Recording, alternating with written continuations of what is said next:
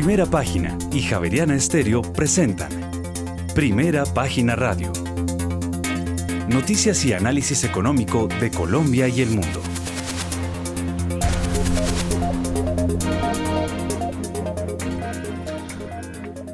Muy buenos días, son las 6 de la mañana y dos minutos. Les damos la bienvenida a una nueva emisión de Primera Página Radio. En este martes 6 de diciembre del año 2022 tendremos todas las noticias y el análisis económico de Bogotá, Colombia y el mundo hasta pasadas las 8 de la mañana. Bajo la dirección de Héctor Hernández y Héctor Mario Rodríguez, hoy presentamos.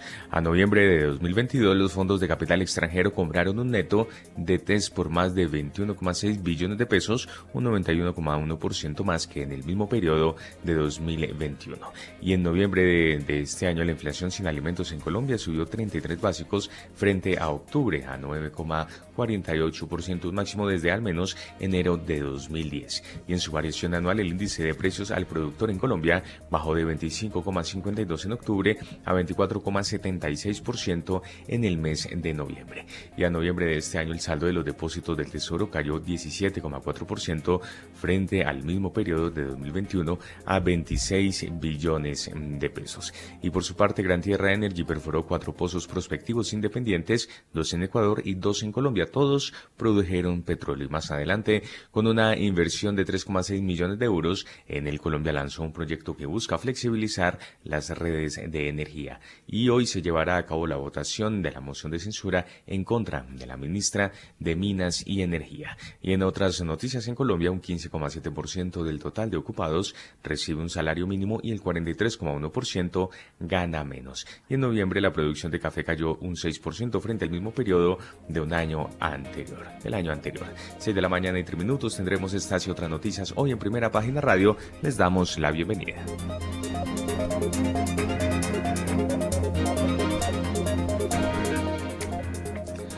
6 y 4 de la mañana y entre tanto aprovechamos y le damos una mirada al panorama internacional porque el sentimiento de aversión al riesgo generalmente se mantiene dominante a nivel mundial este martes luego del cierre negativo en Wall Street, luego de la actividad del sector servicios de Estados Unidos que se aceleró inesperadamente en noviembre, lo que generó preocupaciones de que la Reserva Federal podría continuar ajustando agresivamente la política monetaria. La publicación de este lunes del PMI de servicios de noviembre en Estados Unidos mostró unos datos mejores de lo esperado, lo que ha hecho temer por la posibilidad de que la Reserva Federal pueda volver a optar por una subida del referencial del 0,75% durante su reunión que arrancará la semana próxima con el objetivo de sofocar el sobrecalentamiento de la economía y la alta inflación.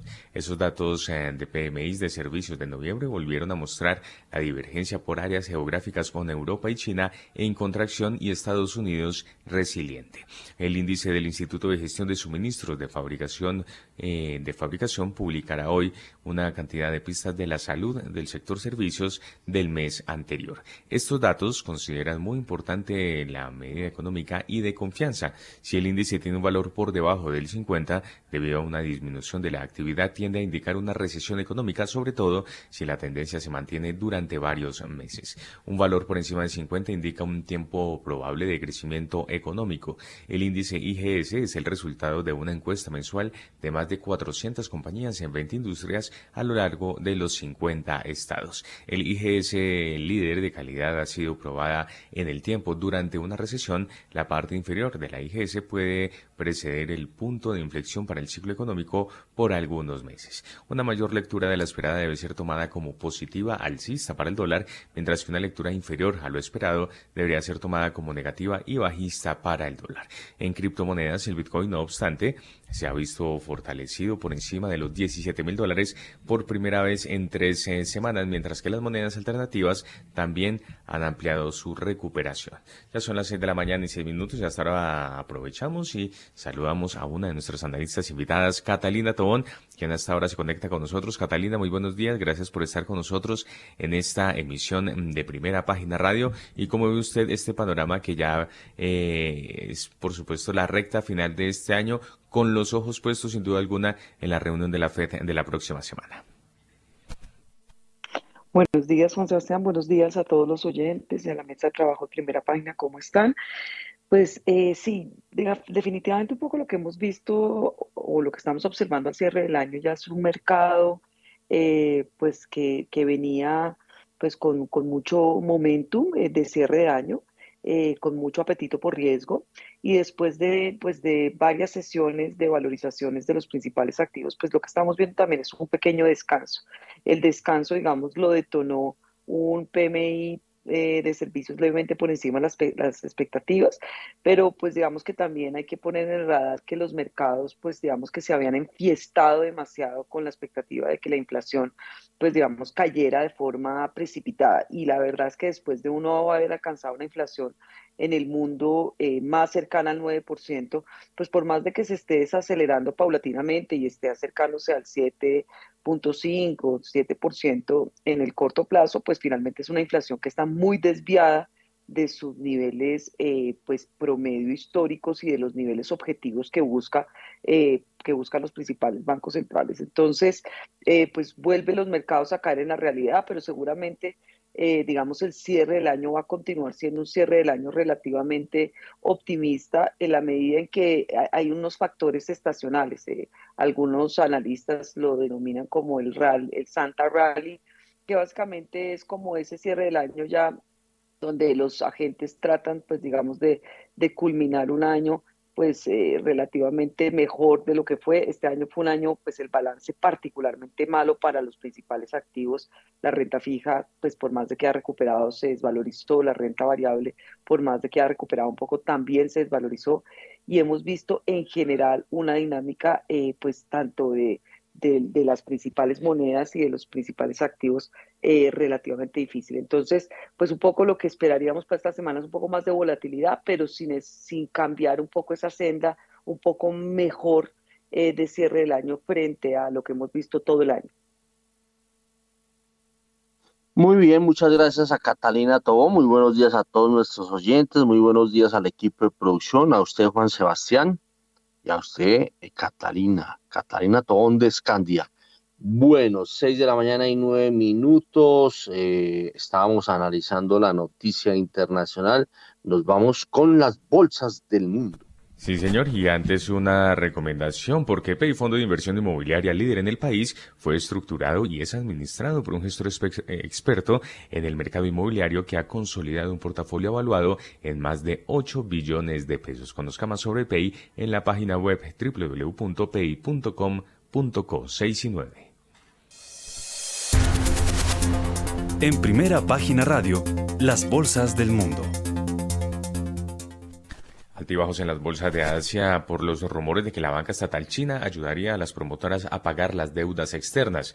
Los inversores foráneos e institucionales fueron hoy de nuevo los principales vendedores pendientes ahora del índice de precios al productor que se publica este viernes y que puede resultar clave para la reunión del Comité Federal de Mercado Abierto que empieza el próximo 13 de diciembre. El Nikkei de la bolsa de Tokio subió 0,24% este martes. El selectivo más amplio, el Topix, subió 0,12%. El índice de referencia de la bolsa de Shanghái ganó 0,02% y por su parte el parque de Shenzhen avanzó 0,67%. El índice Hang Seng de la bolsa de Hong Kong cerró hoy con pérdidas del 0,4%. El principal indicador de la bolsa de Seúl, el Kospi, cayó este martes 1,08% y finalmente el índice de valores tecnológicos Kosdaq bajó 1,89%. Por su parte, los mercados europeos se debilitan ante las pistas de más subidas de tipos de interés. Sin embargo, los pedidos industriales de Alemania, la mayor economía de la zona euro, aumentaron 0,8% en octubre, según mostraron los datos publicados este martes. Esto fue más de lo esperado y representa una mejora con respecto a la caída revisada del 2,9% del mes anterior. La bolsa española abrió en rojo afectada por el cierre en negativo ayer de Wall Street y cae 0,53%. El índice DAX alemán cotiza 0,1% al alza. El CAC 40 de París subía 0,1% y finalmente el FTSE de Londres perdía 0,1%. 6 de la mañana y 11 minutos, es decir que eh, unas de cal y otras de arena, tanto en Asia como en Europa. A ver, Catalina Tobón de Escandia. Pues yo ahí comentaría un poco el tema de China. China, digamos que ha sido un mercado este año eh, bien difícil de leer porque cuando uno piensa que ve la luz y que ya, digamos, la política cero COVID se va a relajar y efectivamente el gobierno va a impulsar el crecimiento, aparece un nuevo brote de COVID que, que cierran, digamos, una ciudad eh, importante para el, pues digamos que el, bastión productivo del mundo y o aparecen temas, digamos, con todas las, eh, pues, temas del sector inmobiliario donde estas grandes pues, constructoras pues, han visto, la han pasado mal este año, eh, por, pues, precisamente por la desaceleración y por los altos niveles de apalancamiento. Entonces, pues ahorita la noticia de esta semana es que otra vez, porque esto ya, pues, ya venía pasando, ya ha pasado varias veces, pues el gobierno tiene que ayudar a evitar un default de, de, de estas grandes constructoras eh, pues digamos, haciéndole inyecciones de capital para, pues, para evitar que haya un tema sistémico, porque recordemos pues que estas grandes constructoras en China no solamente pues son constructoras, sino tienen eh, raíces en todos los sectores productivos del país. Y esto es un factor pues que siempre está como en bemol, o sea, como que uno dice son too big to fall y que seguramente el gobierno no los va a dejar caer, pero lo que sí está mostrando pues esta debilidad, estas eh, grandes, pues digamos, eh, constructoras es, eh, es que definitivamente pues el riesgo sistémico está ahí, que la economía pues está mucho más débil de lo que fue hace unos años y que efectivamente pues ese motor de crecimiento global que ha sido China, pues digamos que posiblemente ya no lo fue durante el 2022 y pues la expectativa es que el próximo año crezca cerca del 4%, pero si llega, si llega a haber algo sistémico, pues seguramente volverá a crecer algo similar a lo que debería haber crecido este año, que es más cercano al 3%. Muy bien, 6 de la mañana y 13 minutos y nos vamos ahora por estas latitudes. Miremos las bolsas latinoamericanas. Las bolsas latinoamericanas en primera página radio. A las 6 de la mañana y 14 minutos porque los mercados accionarios cerraron a la baja después de que se dio a conocer un incremento en el PMI no manufacturero, lo que alimenta la perspectiva de que la Fed deberá mantener una postura restrictiva. Esto llevó a los principales índices de Wall Street a operar en números rojos, empezando por el Nasdaq 100 con 1,93% menos, seguido del Standard Poor's 500 con un descenso del 1,79% y el Dow Jones que cede 1,40%. El índice Standard Poor's Merval de la Bolsa de Comercio de Buenos Aires cerró con una caída del 3,07%. El índice Ibovespa de la Bolsa de Valores de Sao Paulo retrocedió 2,12%. Además, el índice de precios y cotizaciones de la Bolsa Mexicana de Valores descendió 0,85%. En Colombia, el índice MSCI Colcap de la BBC cayó 1,94%. El índice IPSA de la Bolsa de Santiago de Chile perdió 0,31% y finalmente el índice general de la Bolsa de Valores de Lima se devolvió 1,25%. Bueno, 6 de la mañana y 15 minutos. Pues eh, yo observo que a Latinoamérica como que la jornada de este lunes no fue muy buena. A ver, eh, Catalina Tobón de Escandia. Sí, definitivamente la correlación de los mercados en la TAM con los mercados globales pues sigue siendo muy alta y en la medida en que el apetito por riesgo global eh, se incrementó pues en las últimas, eh, digamos, semanas, semanas atrás, pues los mercados regionales se vieron beneficiados. No obstante, pues en estos días estamos viendo algo de, de, toma de utilidades, tal vez después de, digamos, de las valorizaciones tan fuertes que se dieron en las últimas semanas. Entonces, pues es normal que los mercados LATAM también eh, pues coincidan con ese comportamiento y haya algo de toma de utilidades puntuales, pero no está nada relacionado con eh, temas regionales específicos o temas idiosincráticos puntuales que han pasado, sino más bien es como ese, ese esa energía eh, global pues de, de, de, bajarle un poquito a esa, a esa fiesta en la que estábamos y tomar algo de utilidades. Esto detonado pues por un dato eh, que posiblemente podría pues volver a la realidad de los mercados y es que todavía la inflación está muy lejos de sus niveles de equilibrio y que el banco y los bancos centrales pues todavía les toca pues eh, subir sus tasas de interés para controlar la inflación de mediano y de largo plazo. Catalina, pero ¿qué puede pasar hoy? O sea, ¿será que ese comportamiento negativo que hubo ayer se extiende para hoy o usted ve algo que la cosa pueda voltearse y que, digamos, las condiciones de los países latinoamericanos sean diferentes o por lo menos parecidas a lo que fue la semana pasada? No, yo, yo siento que, que hoy como ese, pues por lo menos por la apertura de Europa, que es un poco la información que ya tenemos, es que todavía hay como algo de, de, sentimiento negativo, pero me parece que la apertura ha sido menos negativa del cierre de ayer, es que el cierre de ayer fue bien fuerte, entonces pues hubo un movimiento importante que puede suavizarse en la sesión de hoy, pero no obstante, de, o sea, que se suavice, no, no necesariamente va a ser eh, verde, sino pues tal vez pensaría que menos rojo, de acuerdo con lo que estamos viendo en Europa, ¿no? Bueno, son las 6 de la mañana y 17 minutos. Nos vamos con los precios del petróleo, Juan Sebastián. Sí, señor, porque se recuperan después de las fuertes pérdidas de la sesión anterior debido al optimismo continuo de una recuperación de la demanda china, ya que varias ciudades del principal importador de crudo del mundo relajaron más restricciones de COVID durante este fin de semana.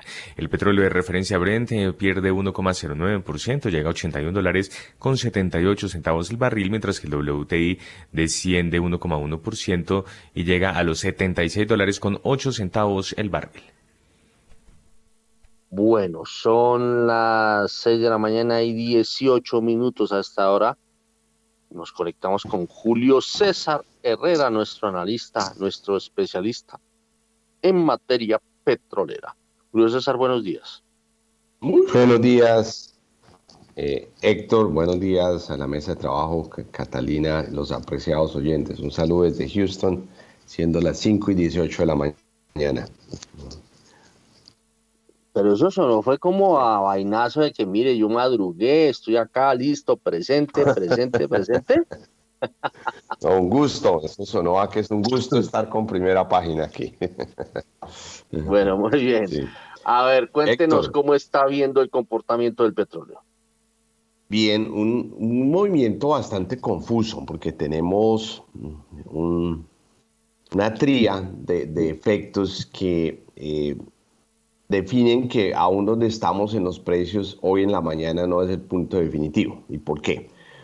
llegamos ayer a 87 dólares por barril en calidad Bren, eh, dado que pues, OPEC dijo el domingo en su reunión de que no iba a hacer cortes adicionales. Se mantuvo el corte que habían anunciado, anunciaron, recuerde, hace dos meses, dos millones de barriles de corte, realmente hicieron un millón de barriles. Entonces el mercado dijo, aquí no va a haber variación, o sea, no va a haber menos crudo en el mercado y eso dio una seguridad eh, de que pues ni iban a aumentar ni iban a cortar.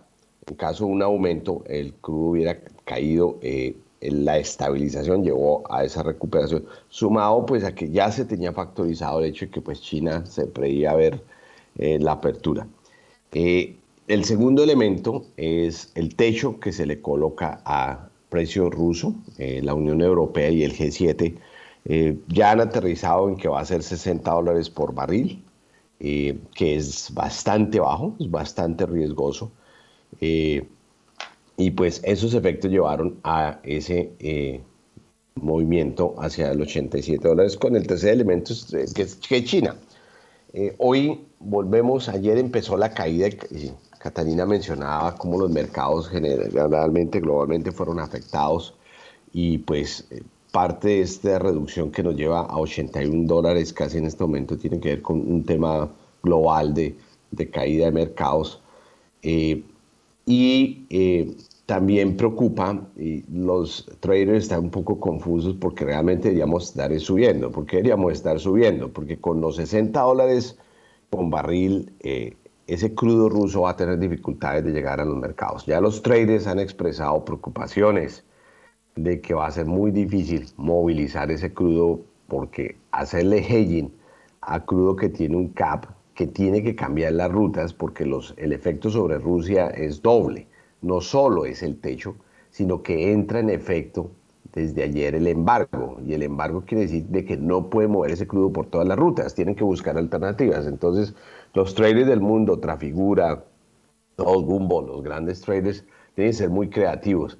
Eh, van a comprar con un techo de 60 para hacerle un, hedging o una cobertura un crudo que puede tener variabilidad, el mercado va a cambiar y hay bastante preocupación.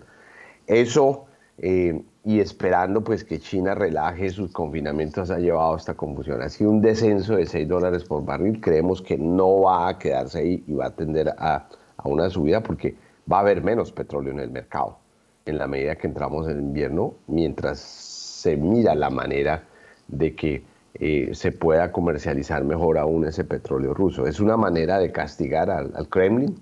Eh, aún Estados Unidos no quería que se llegara a 60 dólares por barril. Biden mismo dijo que ese precio debería ser entre un 65 y un 75 porque es posible que hay crudo ruso que no sea económico a esos valores. Entonces, confusión en el mercado. Eh, vamos a seguir viendo esa volatilidad. Eh, sí es preocupante el tema ruso porque los va a ahogar en algunos casos y pues eh, no, no tanto por Rusia, por el resto del mundo que necesita petróleo, que no hay capacidad de reemplazarlo ahorita en el mundo. Entonces sí vemos que podemos volver a salir a una alza de precios en la medida que avanzamos en la semana, Héctor.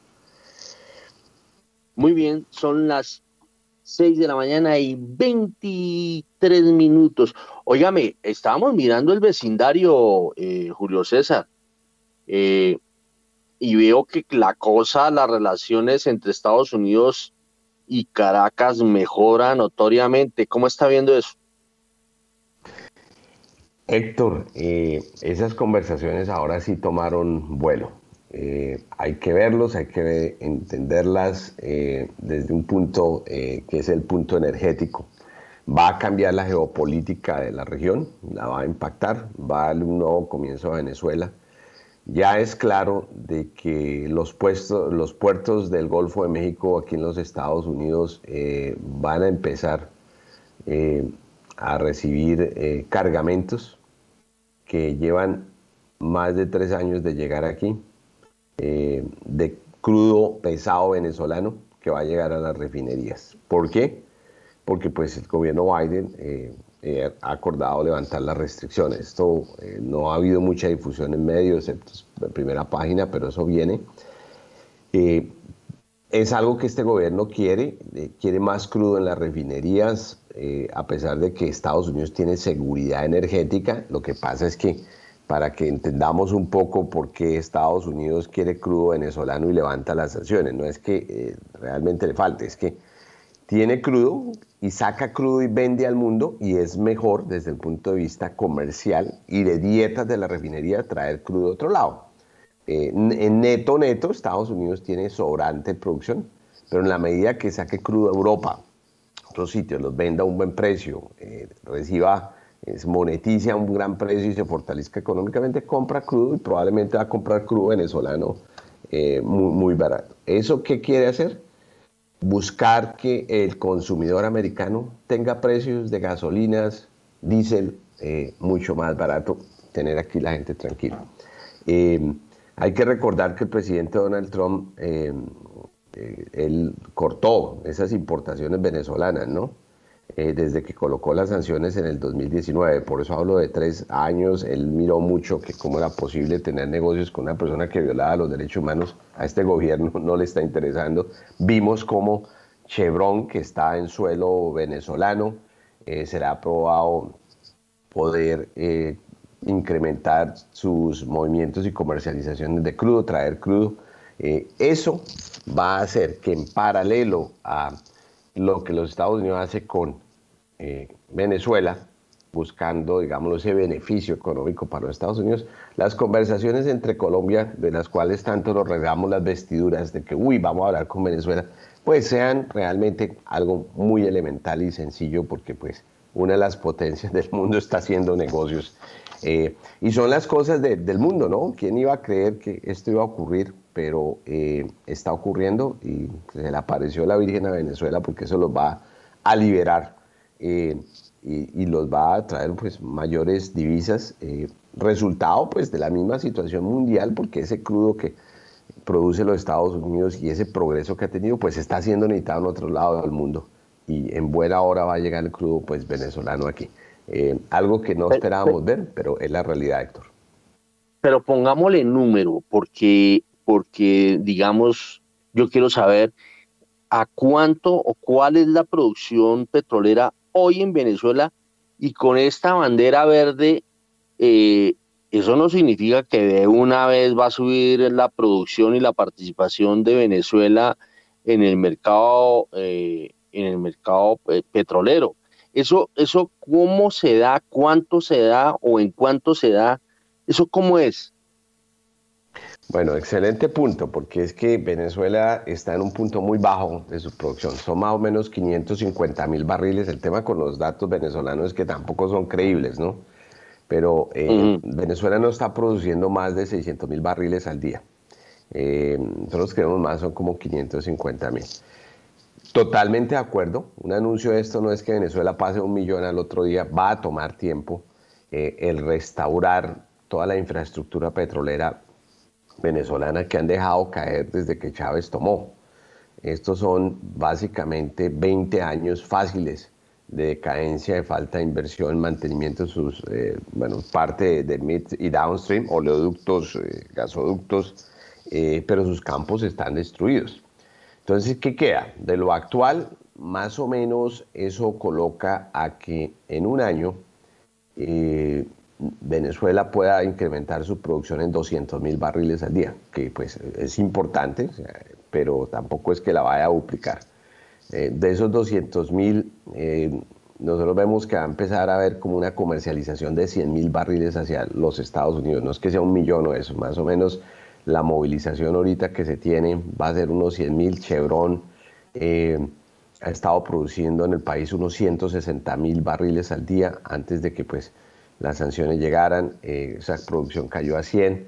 Entonces hay ese rango, Héctor. Eh, pasado un año y esperando que llegue más inversión a Venezuela, vemos que la recuperación de la industria puede tomar a unos tres años, eh, medianamente campos que se pueden recuperar en un año, pero sí abre la puerta para eso. Pero concretamente los números son esos. Nosotros vemos es una comercialización Venezuela, pues más de 100 mil barriles no va a poder sacar en este momento porque también necesita un consumo interno.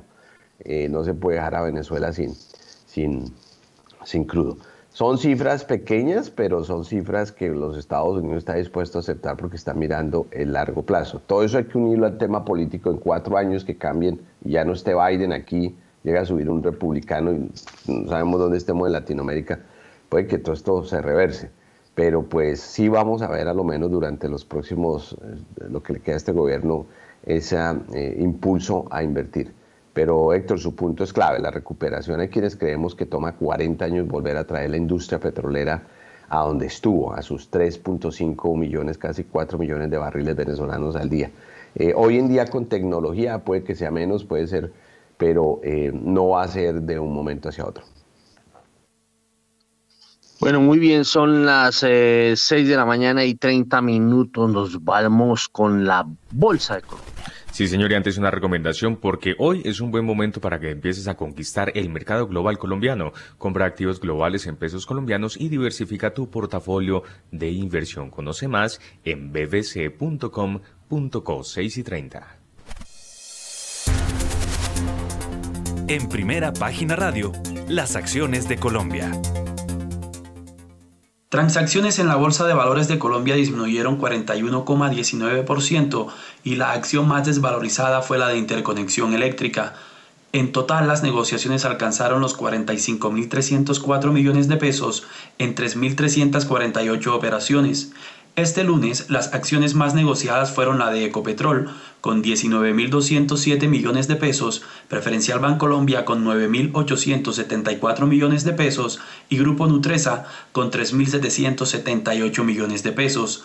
La más valorizada fue la acción de Grupo Sura con un alza del 8,44% y la que más cayó fue la de Interconexión Eléctrica ISA con un 5,43%. El MSCI Colcap cerró con un 1,87% en rojo a 1.217,68 unidades, mientras que el Colir bajó 1,69% a 781,14 puntos.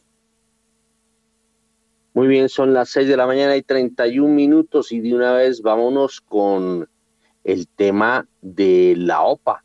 La OPA que está adelantándose eh, con Back Holding International. Vámonos con otra vez con Romario Ortiz.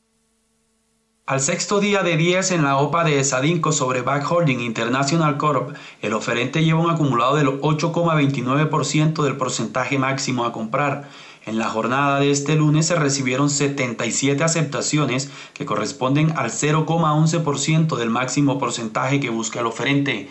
El saldo acumulado del día anterior es de 303 aceptaciones por 883 millones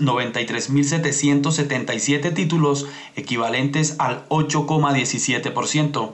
Cabe señalar que este lunes, Esadinco volvió a reducir la garantía de OPA sobre acciones ordinarias de BHI a 4,7 millones de dólares. Bueno, muy bien, 6 de la mañana y 32 minutos. Catalina Tobón, la Bolsa de Colombia. Bueno, pues eh, yo creo que la Bolsa de Colombia, digamos que al igual que las otras bolsas de la región, ha mantenido pues una correlación importante con lo que pase en los mercados globales. Entonces, en la medida en que particularmente la sesión de ayer y posiblemente en las sesiones de, esta semana pueda haber algo de correcciones y algo de toma de utilidades, eh, pues definitivamente la bolsa colombiana pues no va a ser ajena a esta dinámica. Eh, no hemos visto ningún cambio estructural en materia de, de liquidez y profundidad del mercado pues digamos unas entradas importantes de inversionistas offshore, más bien inversionistas tácticos, pues que aprovechan un poco estos, estos movimientos globales, pues para para, digamos, que hacer rotaciones de posiciones, pero en términos de volúmenes, de negociación, de liquidez y profundidad, no hemos visto nada pues estructural. Entonces, pues definitivamente eh, este año, digamos que la Bolsa de Colombia pues debería cerrar eh, en rojo eh, y pues seguramente eh, siendo una de las bolsas eh, pues más castigadas del mundo con unas, digamos, cuando uno analiza los price to earnings, cuando uno analiza los, los, los, múltiplos en general, pues digamos que el, castigo que se le ha dado a nuestras acciones es, es, fuertísimo y, y, frente a sus promedios históricos, pues uno ve que, que pues son niveles extremadamente atractivos. Entonces, pues sí se, sí se está, eh, digamos, eh, poniendo sobre la mesa unas oportunidades gigantescas, pero pues el fundamental, digamos, tanto a nivel global como a nivel local, seguramente no respaldará pues una entrada masiva de inversionistas que, que puedan aprovechar estas oportunidades, pero seguramente pues vamos a seguir viendo un mercado muy táctico e inversionistas eh, pues más de corto plazo eh, rotando posiciones y viendo niveles un poco para generar eh, valor más de corto plazo que de forma estructural. Muy bien, son las 6 de la mañana y 35 minutos. Estábamos hablando del tema de Venezuela eh, de la entrada de Venezuela en, en, el, en el mundo de los negocios petroleros, de esas puertas abiertas que, que está eh, ya haciendo o, aplicando el gobierno de los Estados Unidos con Venezuela a través del presidente Biden. A ver, eh, em, vámonos para Brasil, donde está Guillermo Valencia. Guillermo Valencia, ¿cómo ve esto, este, esta evolución de las relaciones entre Estados Unidos y Venezuela? Héctor, muy buenos días. Un saludo muy especial para los colegas, para la mesa de trabajo y por supuesto para la gran audiencia de primera página. Pues Héctor, estamos en una crisis energética eh, y cuando hay este tipo de tensiones geopolíticas, como es el caso de Rusia, pues el enemigo menos radical es el amigo. Y eso es lo que está pasando un poquito con Venezuela. El tema energético, eh, fuentes buscar fuentes de energía alternativas a Rusia, pues es una prioridad y Venezuela tiene esas características. Ahora, no alcancé a escuchar eh, el, análisis de Julio. Julio debe tener muchísima más profundidad en ese análisis. El tema es qué capacidad tiene Venezuela de producir, qué tanto ha desmantelado el gobierno Maduro de esa capacidad productiva. Pero sí, en tiempos de guerra, el enemigo menos radical es amigo. Bueno, eh, estamos eh, en, arrancamos una semana bastante agitada porque hubo de vuelta en los mercados. esa de vuelta, ¿qué tanto efecto le puede traer al mundo o si fue sencillamente un tema muy puntual? ¿Usted cómo está viendo todo el ajedrez mundial en materia de mercados?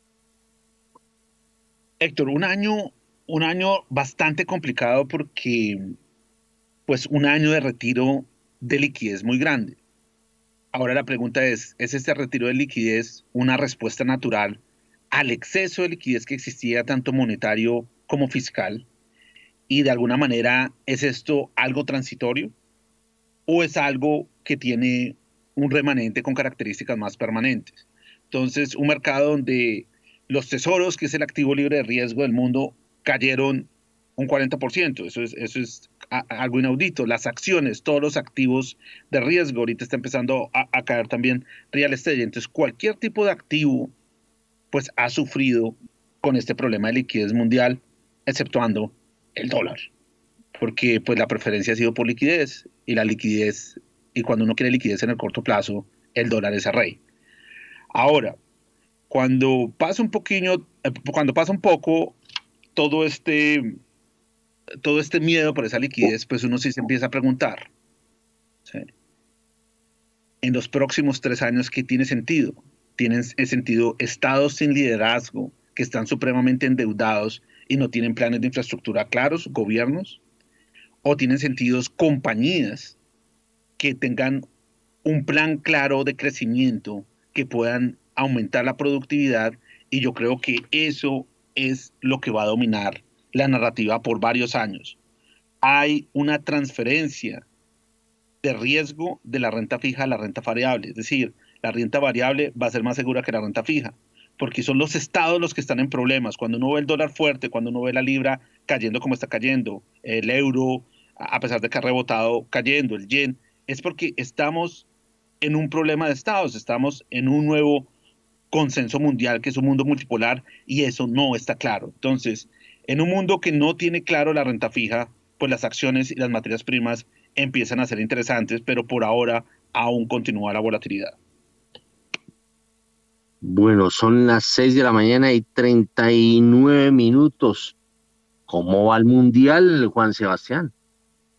Pues Héctor, a las 6 y 39 antes una recomendación para hablar de la actualidad del Mundial porque la colección de balones dedicados a Higuita, Usme, Falcao, Cuadrado y Ospina puede ser suya de la mano de las mujeres del municipio de Monguí.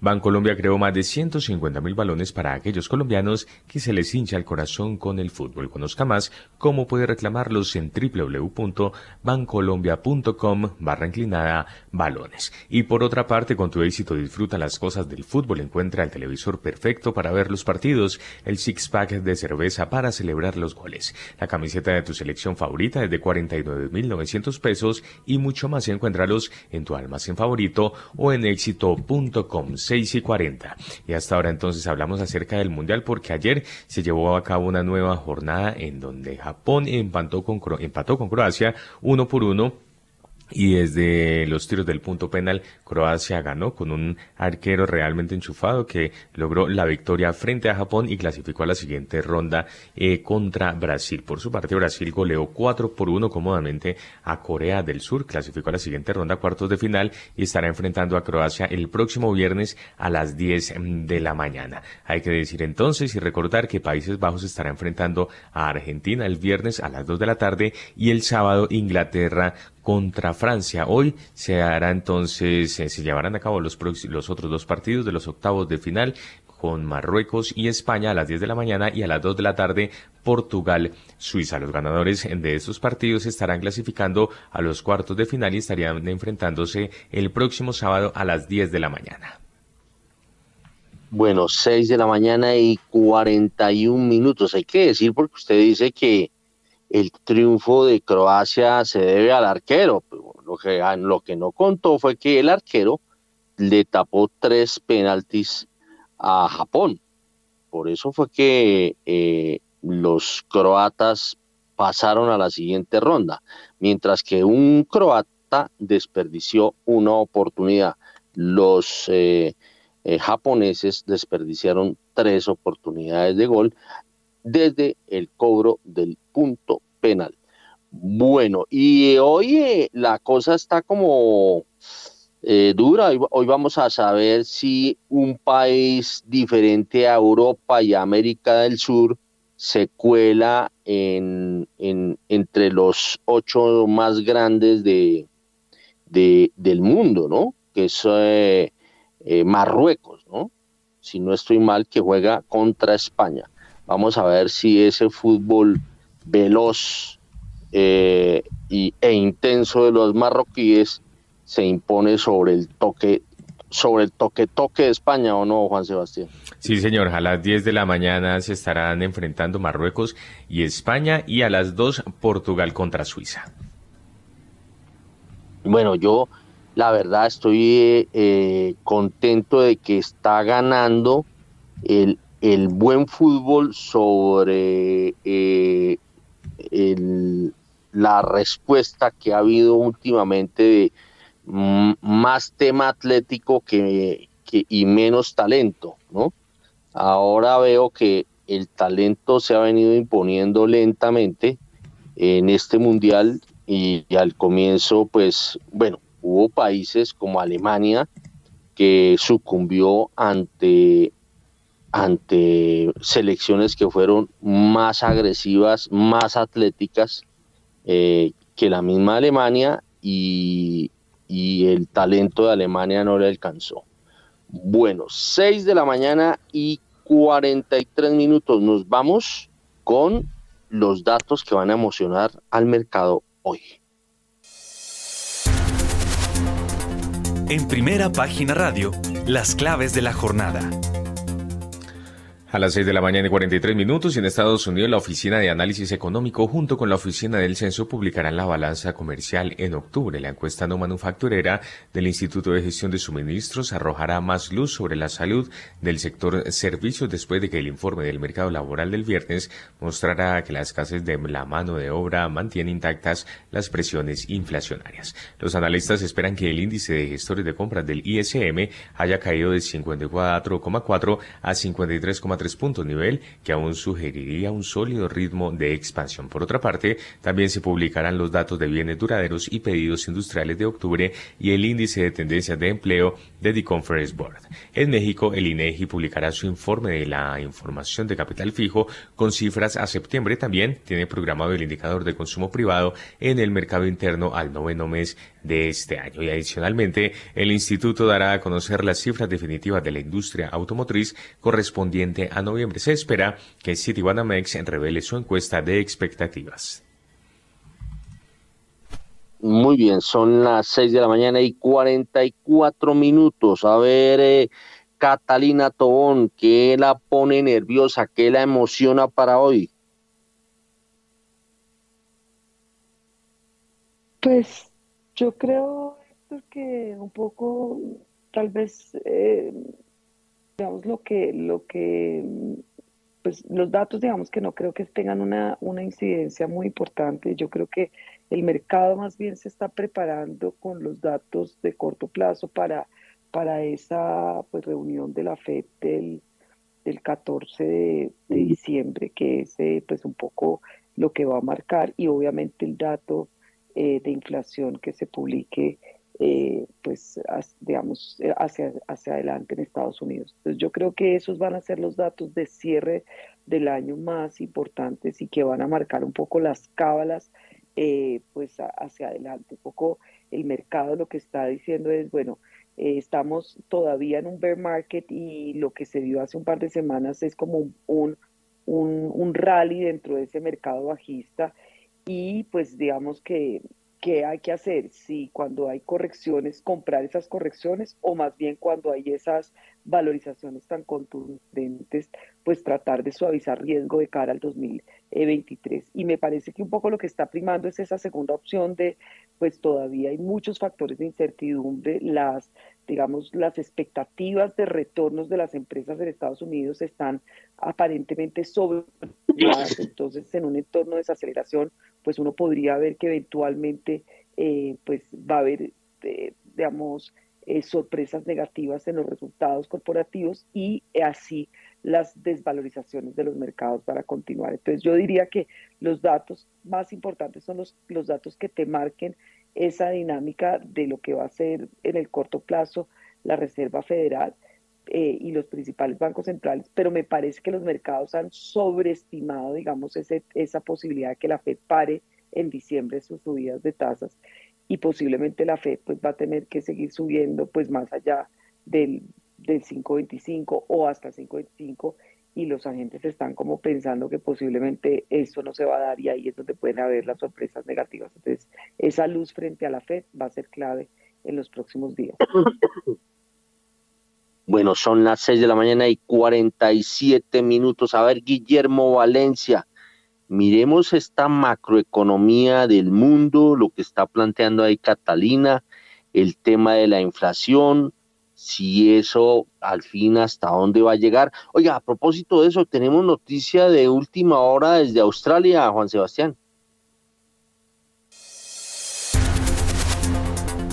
Última hora, en primera página radio. A las 6 de la mañana y 47 minutos y mucha atención porque el Banco Central de Australia subió, sus tasas de interés en 25 puntos básicos y llegó al 3,10%. Con este incremento del emisor australiano, los tipos de interés alcanzaron el nivel más alto en los últimos 10 años. Cabe recordar que el pasado 31 de octubre el banco subió sus tasas hasta el 2,85%, también en 25 puntos básicos, por lo que el mercado esperaba un movimiento similar en la decisión de política monetaria de diciembre. Muy bien, son las 6 de la mañana y 48 minutos. Ahora sí vámonos con Guillermo Valencia. A ver, su apuesta, ¿hasta dónde va a llegar la Reserva Federal de los Estados Unidos en materia de tasas? Héctor, yo creo que viene una subida más en diciembre y en enero ya va a parar de subir. Yo creo que mm, hay muchas señales, incluso en el discurso de, de la semana pasada, fue claro que hay varias señales que muestran que la inflación está retrocediendo. Está retrocediendo por los containers, está retrocediendo por el índice de precios al consumidor, eh, eh, al productor, está retrocediendo porque hay cierta reconfiguración en las cadenas de valor y está retrocediendo porque históricamente todos los spikes de inflación vienen seguidos de una corrección muy fuerte si uno esté en una tendencia inflacionaria de largo plazo. Entonces la inflación no es, no, es que suba en línea recta, o sea, la inflación, eh, por decirlo de alguna manera, eh, sube en oscilaciones y yo creo que en el 2023 va a ser una oscilación fuerte desinflacionaria. Desinflacionaria porque las tasas de interés han subido y hay una cantidad de compañías supremamente endeudadas que a esa tasa de interés tienen problemas. Muchas de esas se van a quebrar, otras van a empezar a tener despidos masivos como ya está pasando en muchas compañías de tecnología. Entonces, el desempleo, que es la variable que ha estado como quieta para indicar recesión, va a empezar a tener un valor más importante y va a mostrar datos que puede poner un poquito pesimista la Fed y amarrar de alguna manera eh, la, política monetaria en Estados Unidos. Entonces, yo, creo que, que, en la pintura grande, el mundo desde el 2000 hasta el 2020 creció solamente por una cosa, por deuda, porque las tasas eran supremamente baratas y porque realmente no había productividad. Entonces la única manera que estaba teniendo para crecer era punta de deuda. Eso ya no va más. Con estas tasas de interés, con lo que pasó en el 2022, ya no se puede crecer a punta de deuda. ¿Son malas noticias en el corto plazo? Sí, son malas noticias porque vimos caídas en todos los mercados, unos drawdowns, unas caídas importantes, pero también son buenas noticias porque está diciendo, bueno, aquí se quedan las compañías que son capaces de aumentar la productividad y que realmente son, tienen un modelo de negocio sostenible. Las otras, no. Y eso se ve mucho en el mundo de los startups, eso se ve mucho en el mundo de los emprendimientos, que era punta de marketing, que era punta de, de conseguir fondeo barato, pero a la hora de la verdad no eran modelos sostenibles y pues eso tampoco va más. Entonces yo creo que el 2022 es el año de la gran purga que dice, y es un cambio de una megatendencia estructural que dice el crecimiento ya no se puede a punta de deuda, lo que importa aquí es la productividad. Y hay países que están supremamente bien posicionados para aumentar la productividad. No olvidemos que desde los 80 la productividad en Estados Unidos ha decaído. Eso va a empezar a cambiar. Cuando uno mira el índice de producción industrial, uno ya ve señas de que, oiga, Estados Unidos está empezando a producir cosas. eh, lo ve Julio con seguridad, yo veo que Julio lo ve en Texas. Texas eh, parece que la innovación tecnológica está cambiando de San Francisco a Texas. Entonces yo creo que aquí hay cosas interesantes. Japón, Japón un país llamado a ser un protagonista en esta década. Entonces aquí es de mirar con cuidado. El, el discurso de la globalización ya no va más. Estamos en un mundo multipolar donde saber elegir es supremamente importante.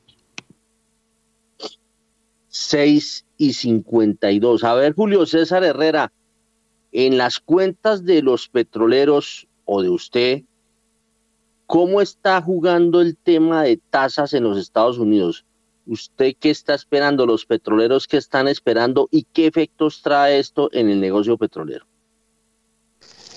Nosotros creemos que se va a detener el incremento de tasas en la medida que entramos al 2023, Héctor. Em, hay un impulso grande y, en este mundo de polaridades, como lo define muy bien Guillermo Valencia, eh, hay un impulso aún del gobierno para producir más, para conectar más campos, para invertir en la actual industria energética, pero no solo eso, hay mucha demanda por inversión en toda la parte de renovables.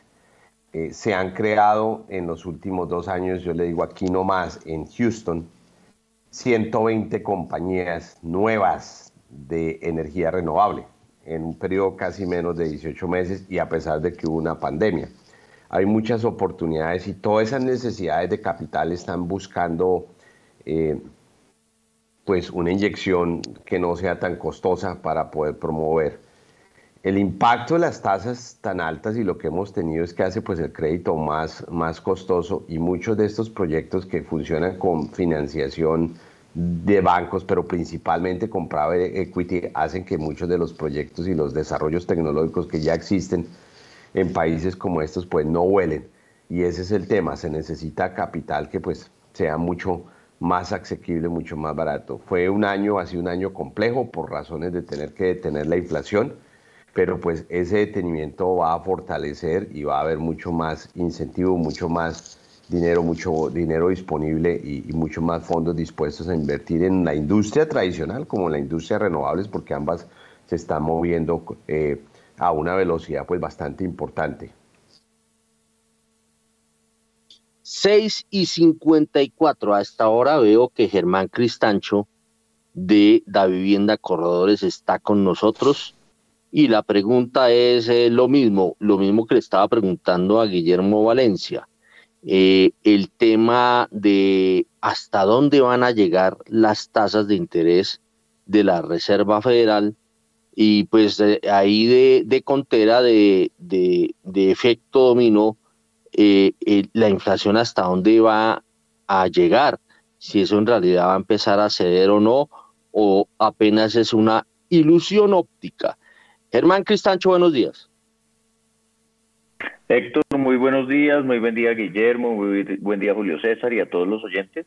Pues en términos de tasas de interés en Estados Unidos, yo sí creo que es muy probable que las tasas de interés lleguen a niveles del 5%. Saber si ese va a ser el punto máximo yo creo que va a depender mucho de lo que pase con el mercado laboral, porque yo coincido totalmente en que la inflación en Estados Unidos viene bajando. De hecho, si uno viera la presión que tiene la inflación en Estados Unidos por el lado de servicios, pero sobre todo servicios relacionados con arrendamientos, muy probablemente lo que vamos a empezar a ver es que esos, esos, esas presiones se van a moderar en la medida en que los precios de la vivienda han estado cayendo, más o menos como desde febrero para acá los precios de la vivienda han estado cayendo ya casi un 8 o 9% en Estados Unidos. Y las encuestas que yo que yo he revisado de demanda de área de apartamentos y casas para arrendamiento eh, realmente ha estado cayendo. Entonces, eso muy probablemente sí va a contribuir adicionalmente a que la inflación se modere, los costos de transporte han caído, distintas variables apuntan a que la inflación muy probablemente va a descender y de hecho las estimaciones, por ejemplo, de los principales bancos en Estados Unidos apuntan a que para mediados del año 2023 probablemente la inflación va a estar alrededor del 3.5%. Sin embargo, yo creo que saber ese, ese nivel máximo en la tasa eh, y el nivel en el cual la tasa de interés va a permanecer va a depender mucho de qué tanto efectivamente baje esa inflación, porque niveles de inflación del 3.5% implicarían que la Reserva Federal de todos modos debe mantener tasas de interés durante el año 2023, probablemente entre un 4 y un 4.5%, que serán tasas que apenas estamos alcanzando en, en estos meses. Y sobre todo porque en esta coyuntura económica, todo el mundo está esperando una recesión, todo el mundo y las probabilidades de recesión que descuentan los mercados financieros, pues son probabilidades bastante altas pero todavía el mercado laboral sigue estando muy fuerte. La creación de empleos eh, mensualmente en Estados Unidos y con el, la cifra que se conoció la semana pasada fue de 263 mil empleos en noviembre. La tasa de desempleo sigue estando en 3.7% y la, las vacantes en Estados Unidos por cada desocupado, digamos, por cada persona que no tiene empleo, siguen siendo muy altas. Entonces, en ese sentido, yo creo que esas presiones, por ejemplo, y, por qué le menciono todo esto? Porque esto se está traduciendo en que el salario medio por hora en Estados Unidos está subiendo 5.1% anual. Entonces, desinflación va a haber. Llegar al 2% del, de la meta de la Fed parece difícil y eso hace que las tasas probablemente se vayan a quedar en unos niveles más altos en el año 2023. Muy bien, son las eh, 6 de la mañana y 57 minutos. A ver, su apuesta, Catalina Tobón, que no la he escuchado. ¿Cuándo, eh, ¿Cuánto va a ser el máximo de tasa de la Fed? Y si la inflación ya el año entrante, como están planteando, empieza a ceder en el mundo y obviamente en los Estados Unidos. Pues yo sí creo que la inflación empieza a ceder, por supuesto, pues digamos hay factores estadísticos que van a ayudar muchísimo. ¿Cuáles son los riesgos asociados a esta disminución de la inflación? Pues claramente el tema energético que puede seguir generando ruido, un poco como los contaba Julio César, pues de todas formas van a seguir apareciendo presiones eh, en los próximos meses con relación, pues digamos, al embargo de crudo eh, de Rusia y pues esto digamos que podría ser el riesgo, pero la conclusión es que sí va a ceder y un poco nuestra previsión es que la inflación en el mundo pase de una inflación que cerraría este año eh, pues por encima del 8%, una inflación mucho más cercana al 6%, incluso por debajo. Entonces la primera pregunta es si va a ceder, si va a ceder. La, digamos, el bemol que yo le daría es que los mercados se enfiestan muy rápido en que esto va a ser eh, digamos, eh, inmediato y creo que pues puede haber ciertos baches en el camino que muestren que el proceso de persistencia o de, digamos, de disminución puede tardar pues un poco más de tiempo frente a lo que los mercados descuentan. Y eso es, digamos, es lo que me lleva a decir que posiblemente también los mercados estamos muy enfiestados en que la Fed pues va a tener que parar muy rápido de subir sus tasas de referencia. Eh, y que eh, eventualmente cuando salió este primer dato de inflación bajando en Estados Unidos, eh, escuchamos analistas y digamos, eh, pues personas que decían, oiga, la Fed ya en 4.50 para, o sea, esto ya se acabó.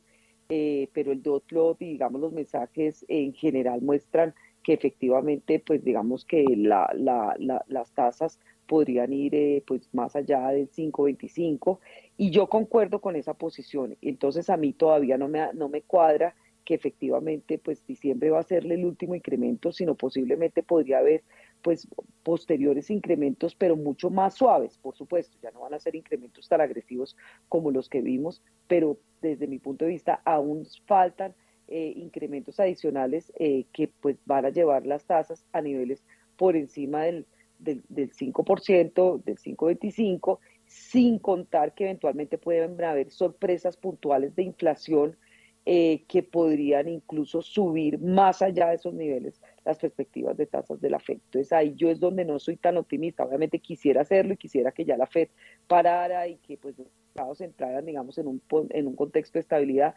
pero mi sensación es que todavía hay ciertos riesgos en el camino que aún no hemos superado y por eso hay que ir con cautela en esa apuesta tan tan agresiva de que ya la inflación se acabó y que ya la Fed pues ya no tiene que eh, seguir subiendo tasas eh, pues digamos de aquí a un par de meses. Bueno, la exactitud se nos complicó con el alargue del análisis de Catalina Tobón. Son las 7 de la mañana y un minuto. Un minuto después de las 7 nos vamos al corte de las 7 con comerciales y todo.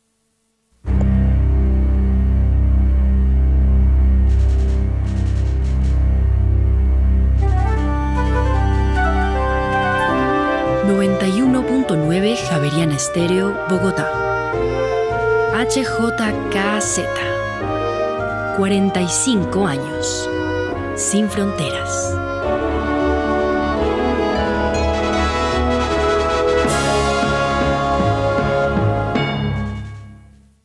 Yo elegí para que mis hijos tuvieran más y mejores colegios en la ciudad. Gracias al pago de tus impuestos, estamos cumpliendo nuestro plan de gobierno. Hemos construido 18 nuevos colegios y 6 jardines infantiles.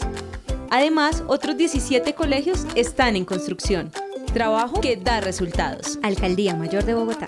En Movistar adelantamos los regalos de Navidad con camisetas campeonas. Ponte la 10 activándote en un plan Movistar total desde 450 megasimétricas por 47,495 pesos mes 2 y 3 y lleva gratis una camiseta edición limitada. Compra ya en movistar.co o marca numeral 709. Nadie te da más. Aplican términos y condiciones.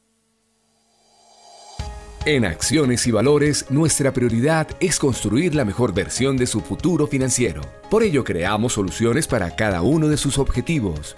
Descubra nuevas formas de ahorrar y simplifique todo desde el celular a través de inversiones digitales desde un peso.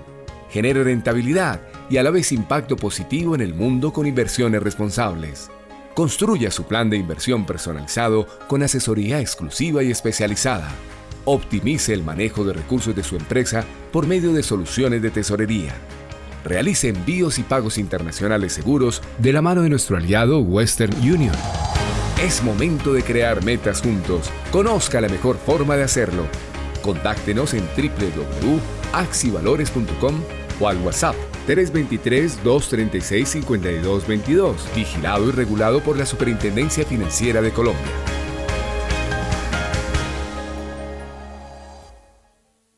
Yo elegí tener oportunidades de primer empleo. Gracias al pago de tus impuestos, estamos cumpliendo nuestro plan de gobierno. Con el programa Empleo Joven, hemos logrado que más de 12.000 jóvenes entre los 18 y 28 años tengan empleo formal en distintas empresas. Trabajo que da resultados. Alcaldía Mayor de Bogotá. En Movistar adelantamos los regalos de Navidad con camisetas campeonas. Ponte la 10 activándote en un plan Movistar total desde 450 megasimétricas por 47,495 pesos mes 2 y 3 y lleva gratis una camiseta edición limitada. Compra ya en movistar.co o marca numeral 709. Nadie te da más. Aplican términos y condiciones. Los invito a que me escuchen todos los martes de 7 a 8 de la noche en vivo con Daniel Rincón a través de los 91.9 NFM de Javerian Estéreo. Entrevistas, música, datos curiosos y recuerden, cada semana un tema totalmente diferente. Javerian Estéreo, sin fronteras.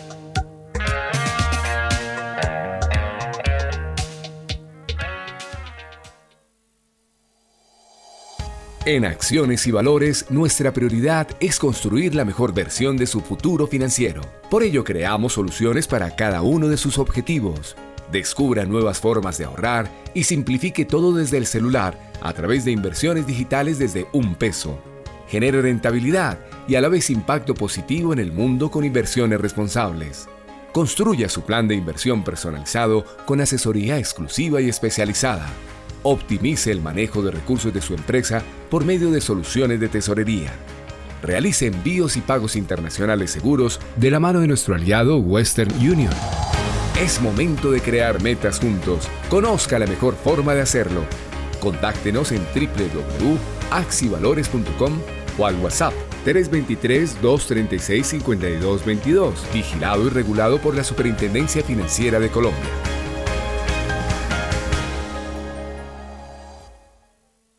Yo elegí poder estudiar gratis en las mejores universidades. Gracias al pago de tus impuestos, estamos cumpliendo nuestro plan de gobierno. Más de 15.700 jóvenes estudian gratis en las mejores universidades y reciben subsidio de sostenimiento gracias al programa Jóvenes a la U. Trabajo que da resultados. Alcaldía Mayor de Bogotá. Javeriana Estéreo, sin fronteras.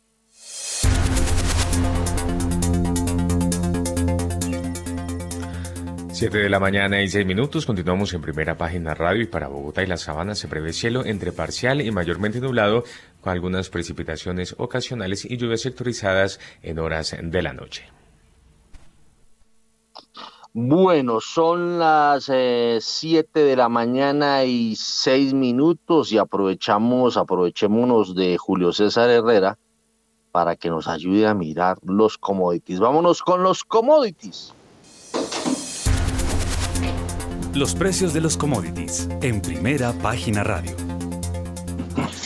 7 y 7 de la mañana y el petróleo de referencia Brent llega a 81 dólares con 49 centavos. El barril pierde 1,44%, mientras que el WTI se cotiza en 78 dólares con 70, mejor, 75 dólares con 81 centavos. El barril desciende hasta ahora 1,46%. La onza de oro sube 0,53%, llega a 1.790 dólares, mientras que la plata se recupera 1,33% hasta los 22 dólares con 71 centavos. Finalmente, la la libra de azúcar sube 0,1% hasta los 19 centavos de dólar, mientras que el café sube 1,08% y se cotiza en un dólar con 64 centavos la libra. Bueno, ¿y el carboncito? El carbón a esta hora, permítame un segundo, ya lo actualizamos. Pues mire, el doctor, el carbón lo tenemos a esta hora en 268 dólares. Eh, la tonelada sube 1,13%, mientras que el níquel también sube 4,51% en este momento y se cotiza en 28.360 dólares la tonelada. ¿A cómo tiene el, o a cómo está más bien el precio del oro? El precio del oro lo tenemos sobre los 1.791 dólares la onza. Bueno, muy bien. En mi plataforma el carbón está reaccionando eh, hoy 2,43% y se ubica por encima de nuevo de los 400 dólares la tonelada. Bueno, ahí hay unas diferencias. Vamos a ver si la plataforma ya no es tan eficiente como la de Juan Sebastián. Vámonos con Julio César Herrera. A ver, miremos primero el comportamiento del petróleo, pero a veces, eh, ¿no? Estos son como oleadas, ¿no? Se habla del tema de Alemania, de la crisis europea energética. Estamos ya, empezó el invierno en, en, en, en Europa y, no sabemos estas relaciones entre Europa y Rusia, en qué quedaron. Eh, cómo va la cosa. A ver, Julio César, actualícenos toda la situación energética de Europa, miremos los precios del petróleo, miremos los precios del carbón.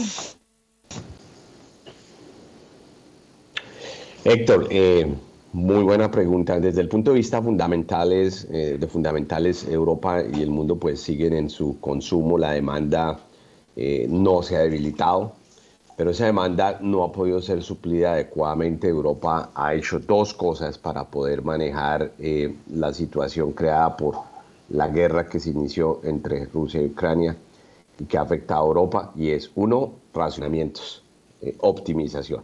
Los europeos están saliendo adelante no con sus vidas normales, las industrias han tenido que buscarles planes alternativos. Nosotros es buscando unas fuentes adicionales y vamos a cerrar un año donde uno dice cómo salió adelante Europa. Salió adelante porque Estados Unidos le suministró gas licuado natural principalmente, porque se lograron mover eh, barcos eh, que tomaron bastante días y bastante logística para suministrarles, pero existe un, faltante. Entonces cierra este año con, esa situación. Rusia eh, ha cortado el gas, ha perdido ese, parte de ese ingreso. Eh, movilizar moléculas de gas y reemplazar un mercado como el europeo no es sencillo. Simplemente gran parte de ese ingreso fiscal lo ha perdido. Petróleo lo ha cortado, pero ha encontrado fuentes alternativas y ha logrado vender aún con descuentos a China principalmente y a India, y eso es que ha mantenido a, Rusia básicamente. OPEC, que es otro fundamental, pues ha jugado el papel que ya conocemos de estar eh, manejando el mercado, no ha ni ha incrementado ni ha reducido realmente sustancialmente, porque aún el último millón de barriles que hablamos, eh, aún hay que medir si está por verse, que dice que, se ejecutó porque creemos que pues OPEC tampoco ha tenido la capacidad de poder sacar al mercado mayor crudo, porque viene de dos años de inversión baja. Todo esto lleva a que no estamos ahorita nosotros ubicados en un momento donde ah, me preocupa y nos preocupa la, la situación de los mercados. Creo que se va a armar un cuello botella, que vamos a ver toda esta volatilidad y por eso hablaba de que está confuso, está confuso el mercado y es que con este embargo en sitio sobre el crudo ruso, más el techo de los 60 dólares, eh, el negocio de crudo se hace pues, desde los escritorios en papel, pero hay una parte logística muy compleja. Eh, le doy un ejemplo. Eh, ya tenemos en la mañana hoy en el Mar Negro un, cuello botella. Hay una cantidad de buques que vienen con crudo que es de Kazajstán. No es crudo ruso necesariamente, eh, Kazajistán, perdón, eh, el gobierno turco, a raíz de que el G7 está pidiendo eh, pues, estas sanciones y se vuelve más compleja la comercialización, tiene esos buques detenidos, está pidiendo nuevas pólizas de seguro, que para mover crudo en el mundo pues es un negocio no sencillo, aparte uno tenerlo cubierto que, con coberturas para protegerlo de variaciones de precio, tiene que tener seguros, pólizas de indemnidad. Entonces hay una confusión en el mercado muy grande eh, tratando de que, porque arrancó realmente el día de ayer eh, estas sanciones y cualquiera que quiera hacer ese comercio con eh, los países del G7, que todos sabemos que es Canadá, Francia, Alemania, Italia, Japón, el Reino Unido y los Estados Unidos y la Unión Europea, pues crudo que se va a movilizar bajo esa geografía va a tener una serie de restricciones. Va a llevar a que vamos a hablar en las siguientes semanas de que va a haber eh, en la parte física y logística de movilización del crudo en plena época donde estamos enfriando y donde el invierno eh, pues va a levantar la demanda, pues, la logística no nos va a ayudar. Eso lleva a la hipótesis que yo tengo de que vamos a terminar con precios más altos porque esa movilización de crudo adicionada a esta complejidad que se acaba de implementar va a ser más difícil el acceso y la llegada de esos crudos a las, a las refinerías en los meses a venir. Eh, es parte de todo este intríngulis y toda esta situación que pues estamos viviendo y es complejo pues el mundo de, los mercados en adición a lo que nosotros eh, ya traíamos. Pero vamos a cerrar un año donde eh, aún no podemos decir que tenemos excesos de crudo en medio de esta crisis energética y así vamos a entrar al 2023. Bueno, 7 de la mañana y 14 minutos. A las 7 y 14 nos vamos con las tasas de interés. ¿Cómo andan las tasas de interés? En primera página radio. La tasa interbancaria para hoy es de 11%, estable frente a la tasa vigente del lunes. Los tres con vencimiento en julio de 2024 subieron 22 puntos básicos a 11,62%. Entre tanto, los tres con vencimiento en noviembre de 2025 subieron 24 puntos básicos a 12,24%. Los tres con vencimiento en junio de 2032 subieron 20 puntos básicos a 12,40%. Los tres con vencimiento en octubre de 2034 subieron 10 puntos básicos a 12,40%. Y los tres con vencimiento en octubre de 2050 subieron 5 puntos básicos a 12,35%. La VR para hoy es de 322,4169 unidades y la DTF esta semana es de 13,02%. Bueno, 7 y 15. A ver, Catalina Tobón, mm, tasas de interés. Pues yo creo que en línea con el, digamos, la, la toma de utilidades o la mayor aversión al riesgo a escala global en todos los activos, pues la renta fija eh, no sería ajena a este comportamiento y pues vamos a seguir viendo eh, correcciones eh, que esperaríamos pues sean relativamente leves, pero pues con algo de menor apetito en línea con los mercados globales. 7 y 15. A ver, Germán Cristancho de la vivienda Corredores, esta subida de las tasas, ¿hasta cuándo será ese cuándo? Héctor, eh, bueno, lo primero es que hace un rato que, saludé a los, a los panelistas, no, no saludé a Catalina, entonces aprovecho también a saludar especialmente a Catalina. En tasas, eh, ¿usted se refiere a tasas de interés del Banco de la República o tasas de interés de la deuda pública colombiana? No, las tasas, mirando las tasas de interés de los test. Ahorita nos vamos a meter en el tema de la inflación, pero no quiero que avancemos ahí porque hay mucha eh, tela que cortar y mucho eh, dato que analizar. Entonces quiero que tengamos armado bien el muñeco. Por ahora, en las tasas de mercado, que yo veo que las tasas de los test, eh, nada que se detienen y nada que echan para abajo como muchos estarían esperando. Sabe, Héctor, que yo, yo pienso muy distinto a eso que, está mencionando usted y le voy a dar algunas cifras. La, el nivel promedio de la curva, yo normalmente calculo, digamos, un, promedio muy sencillo, un promedio simple entre las tasas de 2, de 5 y de 10 años en la curva de deuda colombiana, de la curva de TES. Ese promedio, en su punto más alto recientemente, como hacia mediados de octubre, alcanzó 14.8%. Hoy ese promedio está más cerca del 12.2%. Entonces realmente sí hemos visto un descenso importante. En el último mes, el descenso de las tasas de negociación de la deuda pública eh, ha sido casi de 190 puntos básicos.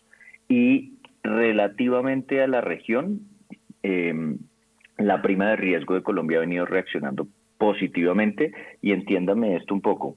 Todavía Colombia tiene una percepción de riesgo eh, que está con cierta prima, con cierto castigo, está más alta que lo que usualmente solía estar o, que eh, frente a, Latinoamérica se, se, movía. Pero esa prima frente a Latinoamérica que hacia inicios de noviembre estaba casi en 200 puntos básicos, ha venido descendiendo y hoy está en cerca de 134 puntos básicos. Y lo otro, como para dejárselo a manera de preámbulo cuando hablemos del Banco de la República, en la medida en que los inversionistas ya empiezan a ver que es posible que la tasa de interés del Banco Central esté llegando a su punto máximo y que nos acercamos a una desaceleración económica en el país para el año 2023, la curva de rendimientos en Colombia se ha empezado a aplanar, es decir, las tasas de largo plazo han empezado a, ubicarse mucho más cerca de las tasas de interés de corto plazo y en eso, por ejemplo, la diferencia entre la parte corta y la parte larga, y tomando como referencia no un título de dos años, sino tal vez un título de tres años, esa diferencia hoy está muy cerca de 15 puntos básicos. Realmente es uno de los niveles más bajitos que, históricamente hemos visto. Entonces, yo, yo veo que las tasas siguen estando muy altas, pero sí han bajado. Bueno, lo veo usted muy optimista, muy bien. Pero ahorita le voy a hacer la pregunta mm, de de tratarlo de acorralar, pero antes de hacerle la pregunta eh, malaclasuda que a veces me da por ser, eh, vámonos con datos de inflación. Mm, uy, tenemos varios datos para meternos a un análisis eh, bastante interesante. Vámonos con Daniel Támara y empecemos a mirar con Daniel el comportamiento de eh, la inflación sin alimentos. En noviembre de 2022, la inflación sin alimentos en Colombia subió a 33 básicos frente a octubre del mismo año a 9,48%, un máximo desde al menos enero de 2010. En el décimo primer mes de este año, por demás, esta inflación en su lectura mensual fue 0,60%, igual al dato de octubre de 2022, pero superior al 0,30% de noviembre del año pasado. Ahora bien, en el marco de la pandemia del COVID-19, la variación anual del índice de precios al consumidor sin alimentos pasó de 3,34% en febrero de 2020 a un mínimo de 0,89% en enero del año pasado. Sin embargo, a partir de ahí empezó un incremento sostenido que lo llevó a 0,9 93% en febrero de 2021, a 1,56% en abril, a 2,7% en junio, hasta llegar al 3,11% en agosto. No obstante, en septiembre y octubre de 2021 se había cortado esta tendencia alcista con variaciones anuales de 3,03% y 2,86% respectivamente, pero en noviembre volvió a subir a 3,37%, en diciembre a 3,44%, en enero de este año a 4,47%, en febrero a 5,10%, en julio a 7,29%, en septiembre a 8,32% y en octubre a 9,15%. Bueno, y nos vamos con el comportamiento de la inflación sin energéticos ni alimentos. La inflación sin energéticos ni alimentos aumentó 37 puntos básicos en noviembre de 2022 frente a octubre a 8,61% alcanzó un nivel no visto desde al menos el 2010. En el décimo mes de este año el dato había sido de 8,24%. En noviembre de 2022, por demás, esta inflación en su lectura mensual fue 0,58%, superior al 0,53% de octubre y al 0,23% del décimo primer mes del año pasado. Cabe mencionar que la variación anual del, índice de precios al consumidor sin energéticos ni alimentos se mantuvo por debajo de 3% desde marzo de 2020, cuando bajó desde un nivel de 3,29% en febrero. De hecho, desde junio de aquel año esta inflación se ubicó en niveles inferiores al 2%, alcanzando un mínimo de 1,11% en enero de 2021 hasta mayo del año pasado cuando se ubicó en este caso en 1,88%. Ya en junio esta inflación fue de 2,32%, en julio de 2,43%, en octubre ya estaba en 2,32% y en diciembre cerró en 2,85%. En enero de este año subió a 3,84%, en abril ya iba en 5,40% en agosto se ubicó en 6,96% y en septiembre en 7,42%. Bueno, y aquí nos vamos a un dato que, porque para mí los datos que están dando de inflación básica o que se están conociendo de, las inflaciones básicas son, son datos preocupantes como lo fue el dato total de la inflación total. Pero nos vamos a un dato que de pronto nos puede generar un porvenir inflacionario eh, más positivo. A ver, eh, cuando hablamos de un porvenir inflacionario más positivo, significa menor inflación. Vámonos con el dato del índice de precios del producto en Colombia. En su variación anual, el índice de precios del productor en Colombia bajó de 25,52% en octubre a 24,76% en noviembre. Según cifras del DAN, en esta lectura los sectores de minería y agricultura, ganadería y pesca presentaron variaciones superiores a la media, mientras que el sector de industria registró un crecimiento inferior. Las subclases que se destacaron por su contribución positiva fueron aceites de petróleo y aceites obtenidos de minerales bituminosos crudos, huyas sin aglomerar y frutas de pepita y frutas de hueso que en conjunto aportaron 8,77 puntos porcentuales al resultado final. En contraste, los aportes negativos más importantes correspondieron a otros frutos eh, oleaginosos, otros plásticos en formas primarias, resinas de intercambio iónico y aceite de palma crudo que en conjunto restaron 0,33 puntos porcentuales al dato final. Muy bien, 7 de la mañana y 24 minutos y vamos a dar unos datos que para mí terminan siendo positivos. Vámonos con Juan Munevar y sus informes que tienen que ver con las conversaciones por el salario mínimo. El salario mínimo subiría un poco más del 13,77%. El aumento tendría el dato de la productividad laboral del 1,24% más el índice de precios al consumidor que en noviembre fue del 12,53% anual. Teniendo en cuenta estos datos, vale la pena mencionar que para el aumento del salario mínimo se tendrá en cuenta sobre la mesa de negociación el dato más reciente del IPC anual más el índice de productividad laboral que según el DANE es del 1,24%. Entonces, en la mesa tripartita del Ministerio de Trabajo con sindicatos, gremios y demás funcionarios, la cifra podría ser un poco más del 13,77%. Esto teniendo en cuenta que el salario mínimo para el 2023 no puede estar por debajo de la inflación. Además, la cifra estaría muy en línea con lo previsto por Desarrollo de 13,5% y un poco más baja que la de ANIF del 13,9% y seguimos con salario mínimo. El Ministerio del Trabajo no da una cifra oficial sobre el aumento del salario mínimo, pero dentro de la mesa de concertación nacional ya suena un aumento del 13 al 14%.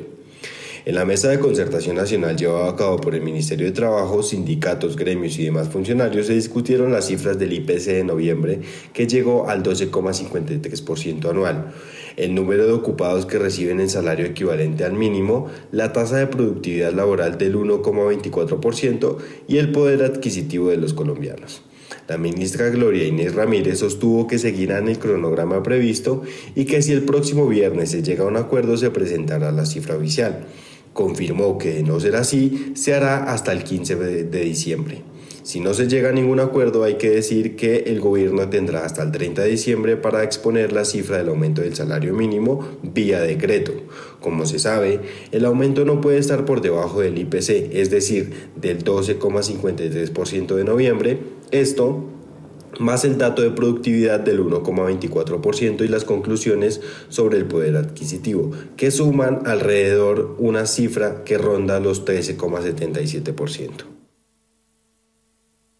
7 de la mañana y 26 minutos y yo les cuento de acuerdo a datos que suministró eh, Juan Munevar, en Colombia un 15,7% del total ocupados recibe un salario mínimo y el 43,1% gana menos.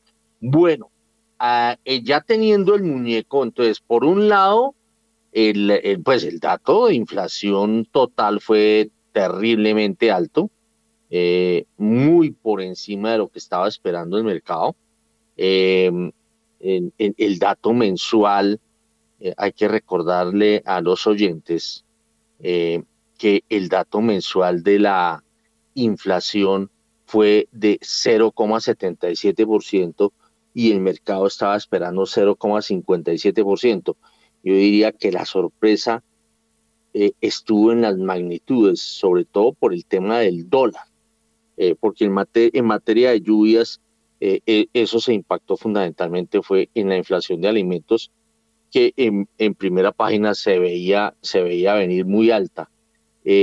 y se veía que el tema del transporte iba a ser una locura en materia de inflación, pero por el dólar. Pero la, nos quedamos cortos, y yo creo que todos, en la magnitud de ese impacto, porque el impacto del dólar se hizo sentir en transporte y en otros rubros de la canasta familiar. El caso es que la inflación anual va en 12,53%. Yo siempre he dicho que el Banco de la República se nos quedó corto con la subida de tasas. Vamos a ver qué va a pasar en la sesión de diciembre. Bueno, conociendo todo el muñeco, el muñeco, ahí hay dos cosas eh, eh, o tres cosas o tres elementos bastante interesantes eh, que son, uno, que las inflaciones básicas están subiendo enormemente. dos, que la inflación de los productores del país está bajando, o por lo menos la magnitud o la variación de la inflación ha venido reduciéndose. Y tres, a, mí me, a mí se me hace positivísimo que se esté pensando en un aumento del salario mínimo entre el 13 y el 14%, porque hubo un momento de, de histeria, como decimos por ahí, que se esperaba un aumento inclusive cercano al 20%. A ver, empecemos primero las damas. Catalina Tobón, ¿cómo está viendo el tema de inflación y el tema de tasas de interés del Banco de la República, sabiendo que la inflación está cada vez más alejada del techo del rango meta y de punto medio de la meta de inflación, es decir, si hablamos del punto medio que es 3%, imagínense, está en 953 puntos básicos eh, descachado el comportamiento inflacionario en Colombia. A ver, Catalina, todo. Bueno, pues Héctor, yo digamos que también estoy un poquito más negativa frente a, al ritmo de disminución de la inflación. Coincido que el efecto estadístico va a ayudar sin lugar a dudas hacia el 2023 y sin lugar a dudas, eh, pues digamos la menor inflación importada también pues va a ayudar. Eh, pero va a ser un proceso que tal vez no va a ser tan rápido también como eh, algunos agentes están, digamos, incorporando sus expectativas. Eh, pues claramente, como lo, bien lo decía, lo decía Héctor, pues es una de las inflaciones pues más altas de los últimos 23 años. en general, pues el cierre del año seguramente va a ubicarse por encima de ese 12.53. A nosotros nos está dando un cierre de la inflación en diciembre más cercano al 12.77. Esto si tú le sumas, pues el tema de la productividad te da un incremento del salario mínimo más cercano tal vez al 14 que al 13 básico, o sea, 13.80 y pico, 13 más hacia el 14. Y en Colombia, pues recordemos que la indexación es alta. Y si bien el gobierno ha dicho, no, pues va a haber muchos rubros que no se van a indexar al salario mínimo como antes lo igual una indexación a una inflación más cercana al 13, pues es una indexación altísima. Y sumado a esto, pues que vemos que la demanda interna en Colombia está imparable. El consumo sigue muy fuerte, la dinámica de la cartera, eh, tanto pues de consumo como de otras carteras, pues sigue en, en, un, en una, con un momentum y con una inercia muy grande y uno lo siente en la calle, uno siente los centros comerciales, los restaurantes en todo el país eh, realmente con una dinámica muy importante. O sea, el momentum que trae la demanda y el consumo local sumado al momentum que trae o la inercia inflacionaria es muy grande.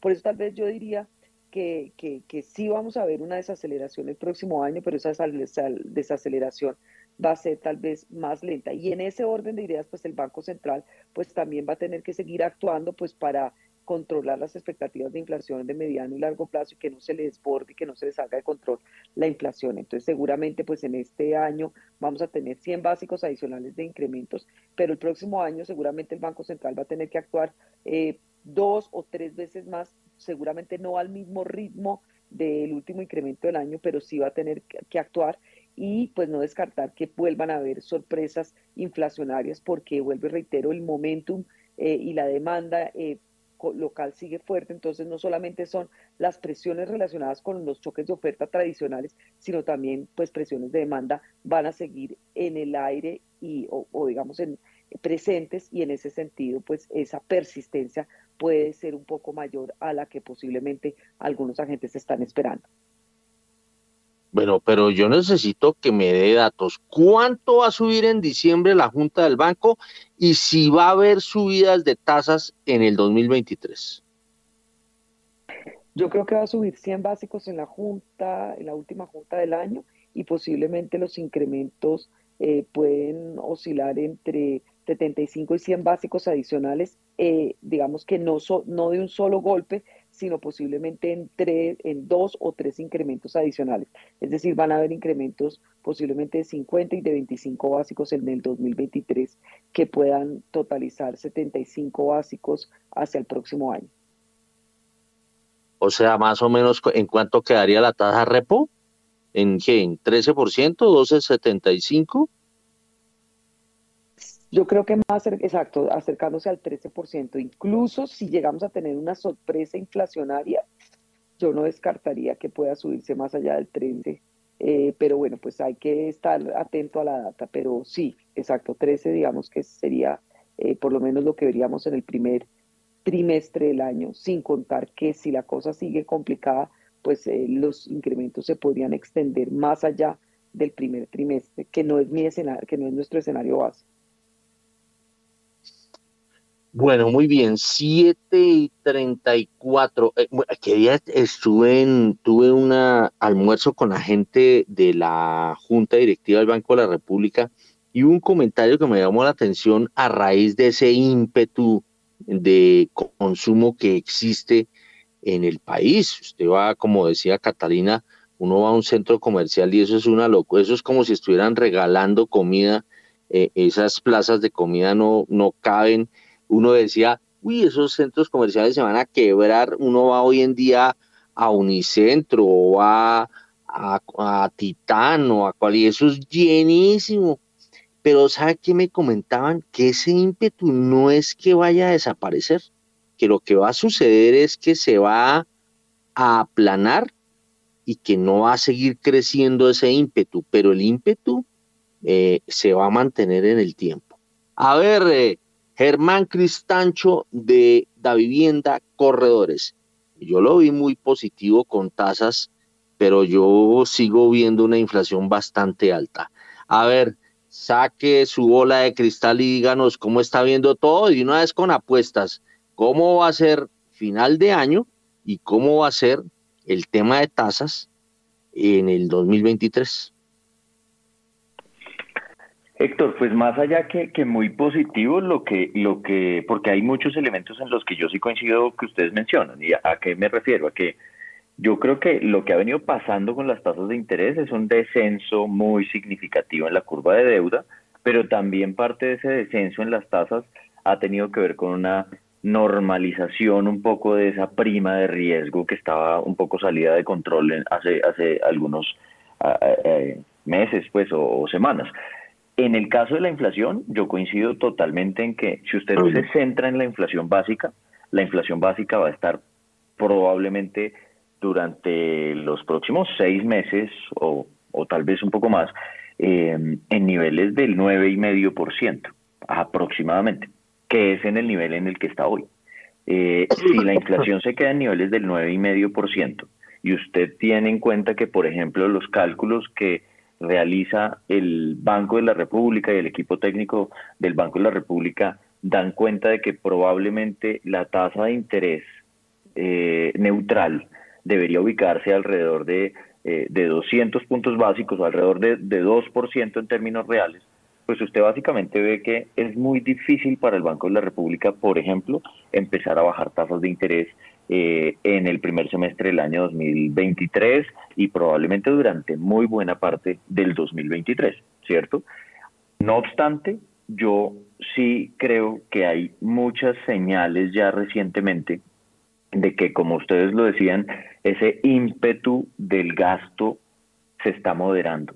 Y me refiero a que los indicadores de confianza de consumidor han, han caído eh, recientemente de manera importante, que los datos del consumo de los hogares en el tercer trimestre ya mostraron una caída de más o menos 2.6% frente al segundo trimestre, que la colocación de crédito, cuando uno la revisa en términos reales o en términos nominales, ya empieza a moderarse. No está cayendo, no está eh, bajando eh, rápidamente, pero sí empieza a moderarse y ya el efecto de tasas de interés empieza a sentirse. La tasa de interés de, de, usura en Colombia está por encima del 41% y eso significa, por ejemplo, que si usted lo, lo tradujera a tasas mensuales, es una tasa más o menos del 3% mensual. Una tasa del 3% mensual va a generar una carga importante en el pago de intereses de los hogares y va a frenar la capacidad de gasto. Entonces,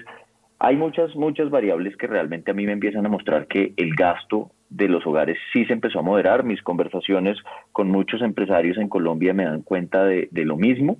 Mm, no obstante, pues la inflación seguirá teniendo unos problemas de oferta grandes y por eso mismo es que eh, si a eso se le suman los riesgos de, tasa de cambio, pues yo creo que todavía el Banco de la República está lejos de empezar a pensar en bajar tasas de interés. No obstante, ¿cuál es la expectativa que yo tendría? Yo creo que el Banco de la República va a subir 100 puntos básicos y va a pausar el incremento en las tasas de interés.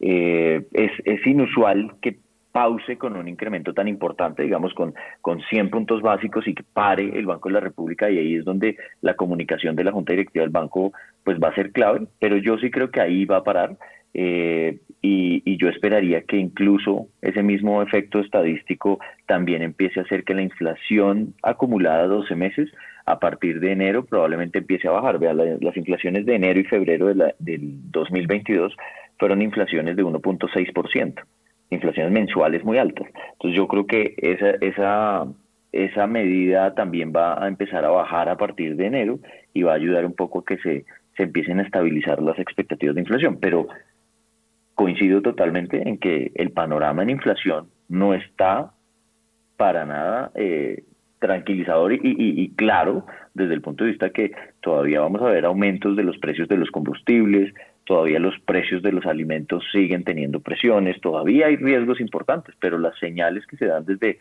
el, lo que puede ser el incremento del salario mínimo, por ejemplo, eh, podrían, podrían por lo menos quitarle algo de presión al alza a, a esa dinámica inflacionaria.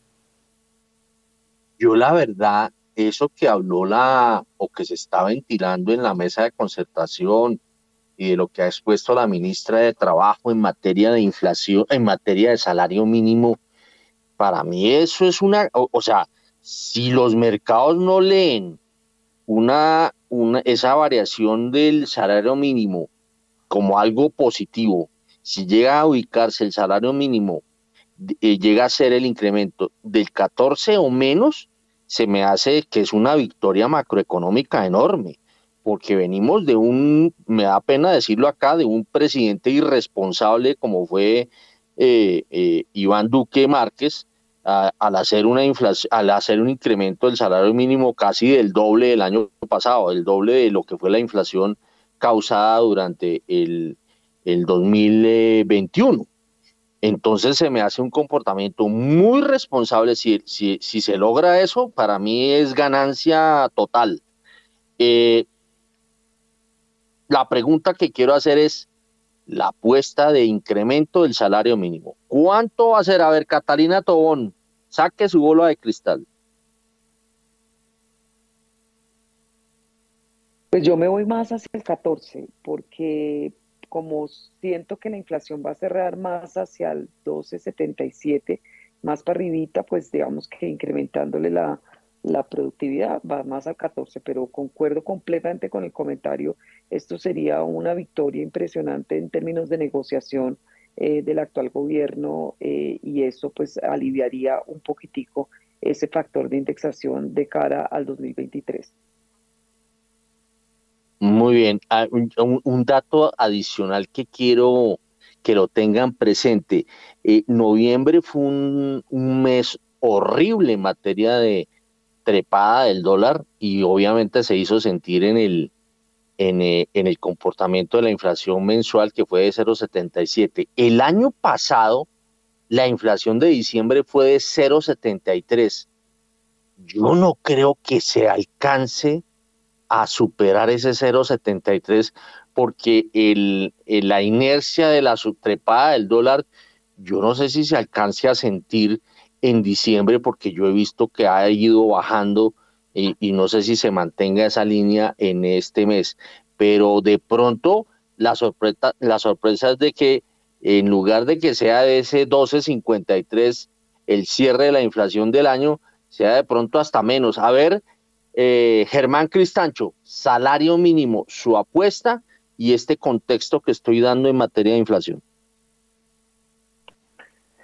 Héctor, yo también creo que el incremento va a estar alrededor del 14%, 14 y medio. No, no, no pensaría que, más y, y, sería efectivamente pues un, un, un logro en la medida en que en los últimos meses pues se ha venido hablando de incrementos de 20% o cosas por el estilo. Y yo le diría que no solo el contexto inflacionario, Héctor, creo que este es un contexto macroeconómico distinto, es un contexto en el que nos acercamos a una desaceleración global y a nivel local y en el que los empresarios están teniendo un, un escenario muy complejo, en donde hacia el año 2023 y desde ahora transferirle estos mayores costos a los consumidores es muy difícil, la economía se está desacelerando y se va a desacelerar, pero los costos han venido subiendo, las tasas de interés a las que se están financiando son tasas altísimas, la reforma tributaria sube la, tarifa o la tasa efectiva de tributación,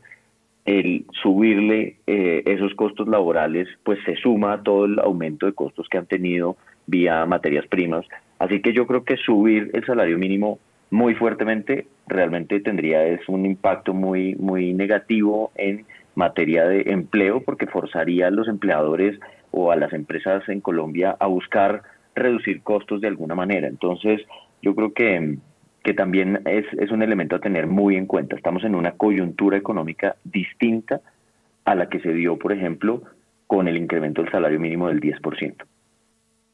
Oiga, pero si llega a ser de verdad ese que usted, usted está hablando de 14 y medio y Catalina de 14, el incremento del salario mínimo, sería una bofetada a, al anterior gobierno como remató, porque el incremento va a ser, pues, va a ser, eh, digamos, de magnitud alta, pero es que venimos de una inflación, pongámosle, del 12 y medio. El año pasado o en el año 2021 la inflación fue de 5,6 y subieron 10%, casi el doble. Eh, eh, ¿Usted cómo cree que nos va a leer eh, el, el, mundo o el mercado internacional, eh, las calificadoras, ¿cómo leerían este comportamiento de un salario mínimo, de un incremento del salario mínimo, para mi concepto, bastante prudente? No, pues yo creo que ahí es donde está el punto. Yo creo que, vea, Héctor, las calificadoras de riesgo vinieron al país hace un mes aproximadamente. Eh, incluso el ministro de Hacienda se reunió con las calificadoras hace dos meses. Yo, yo diría que las calificadoras de riesgo, probablemente antes de que termine el año o empezando el año 2023, pues van a hacer sus actualizaciones y sus comentarios sobre el país. Y eso es algo que el gobierno seguramente tiene muy presente. Y yo diría que no solo la información de salario mínimo va a ser muy relevante, sino este mes, eh, y esa es la expectativa que, que yo tengo, vamos a conocer el plan financiero del gobierno, pero, pero esas, esas actualizaciones del panorama macroeconómico y fiscal para los próximos cuatro años. Entonces yo creo que ahí es donde el gobierno nacional tiene una oportunidad muy grande de seguir ratificando y reafirmando esa disciplina macroeconómica, esa disciplina fiscal, eh, pero, pero con esto también le digo lo siguiente, Héctor. Yo creo que en temas de salario mínimo es una parte de la ecuación, porque muy probablemente lo que vamos a empezar a ver es que empieza a determinarse en, en materia de transferencias a la población y ahí es donde creo que se va a tratar de compensar un poco que el incremento del salario mínimo no sea tan fuerte como en algún momento se había pensado. Y yo creo que a nivel de gobierno se entiende perfectamente que el riesgo de generarle presiones adicionales a la inflación es un riesgo eh, para la estabilidad macroeconómica y por lo tanto para el logro de muchas de las metas que se tienen para los próximos años. Entonces, por eso mismo, si usted se da cuenta, el mismo gobierno es quien está impulsando ese, ese, esa iniciativa de desindexar la economía al salario mínimo. Muy bien, son las 7 eh, de la mañana y 44 minutos. Aquí veo que en México ya subió el salario mínimo y lo hizo en 20%. Me llega ese dato. Bueno, vámonos con las monedas. En primera página radio, el informe de las monedas. La tasa representativa del mercado para hoy martes 6 de diciembre es de 4.812 pesos con 37 centavos, un aumento de 0,95%, 45 pesos con 18 centavos en comparación a la cotización del lunes. El dólar en el spot tuvo un aumento de 1,29%, 61 pesos con 50 centavos hasta los 4.840 pesos. Entre tanto, el Next Day tuvo una reducción de 0,01%, frente al cierre en el spot alcanzando los 4.839 pesos con 90 centavos. Con este comportamiento, la devaluación año corrido alcanzó el 20,88%, está subiendo 1,14 puntos porcentuales y la devaluación en los últimos 12 meses llegó a 21,88%, subiendo 1,29 puntos porcentuales. 7 de la mañana y 49 minutos y antes de meternos a analizar el dólar. Eh, vámonos con eh, un informe de Daniel Támara que tiene que ver con eh, la plática que están viniendo del exterior y se está invirtiendo en portafolio. A ver, vámonos con el primer informe de Daniel Támara. A noviembre de 2022, los fondos de capital extranjero compraron un neto de TES por más de 21,6 billones de pesos, un 91,1% más que en el mismo periodo de 2021. De acuerdo con cifras de la Dirección de Crédito Público, el comportamiento observado en lo corrido de este año se dividió de la siguiente manera. En enero, los foráneos adquirieron poco más de 18 mil millones de pesos, en febrero cerca de 1,6 billones de pesos, en marzo de 3,3 billones de pesos, en abril de 745 mil millones de pesos, en mayo de 3,14 billones de pesos, en junio 3,76 billones de pesos, en julio 2,2 billones de pesos, en agosto 5,7 billones de pesos, en septiembre 2,6 billones de pesos, en octubre vendieron 1,5 billones de pesos y en noviembre compraron cerca de 156 mil millones de pesos. Hay que tener en cuenta que en los primeros 11 meses de 2021 los inversionistas foráneos se hicieron con un neto de 11,3 billones de pesos, monto explicado por ventas de alrededor de 100 mil millones de pesos en enero, de 1,9 billones de pesos en febrero, de 200 mil millones de pesos en marzo, de 700 mil millones de pesos en septiembre, de 300 mil millones de pesos en octubre y de 1,5 billones de pesos en noviembre, más que por unas compras de 4 billones de pesos en abril, de 4,1 billones de pesos en mayo, de 2,6 billones de pesos en junio, de 1,2 billones de pesos en julio y de 4,1 billones de pesos en agosto. Los inversionistas extranjeros acumularon un saldo de TES de 120,2 billones de pesos. Bueno, y seguimos mirando el tema del dólar y miremos cómo le fue a las exportaciones.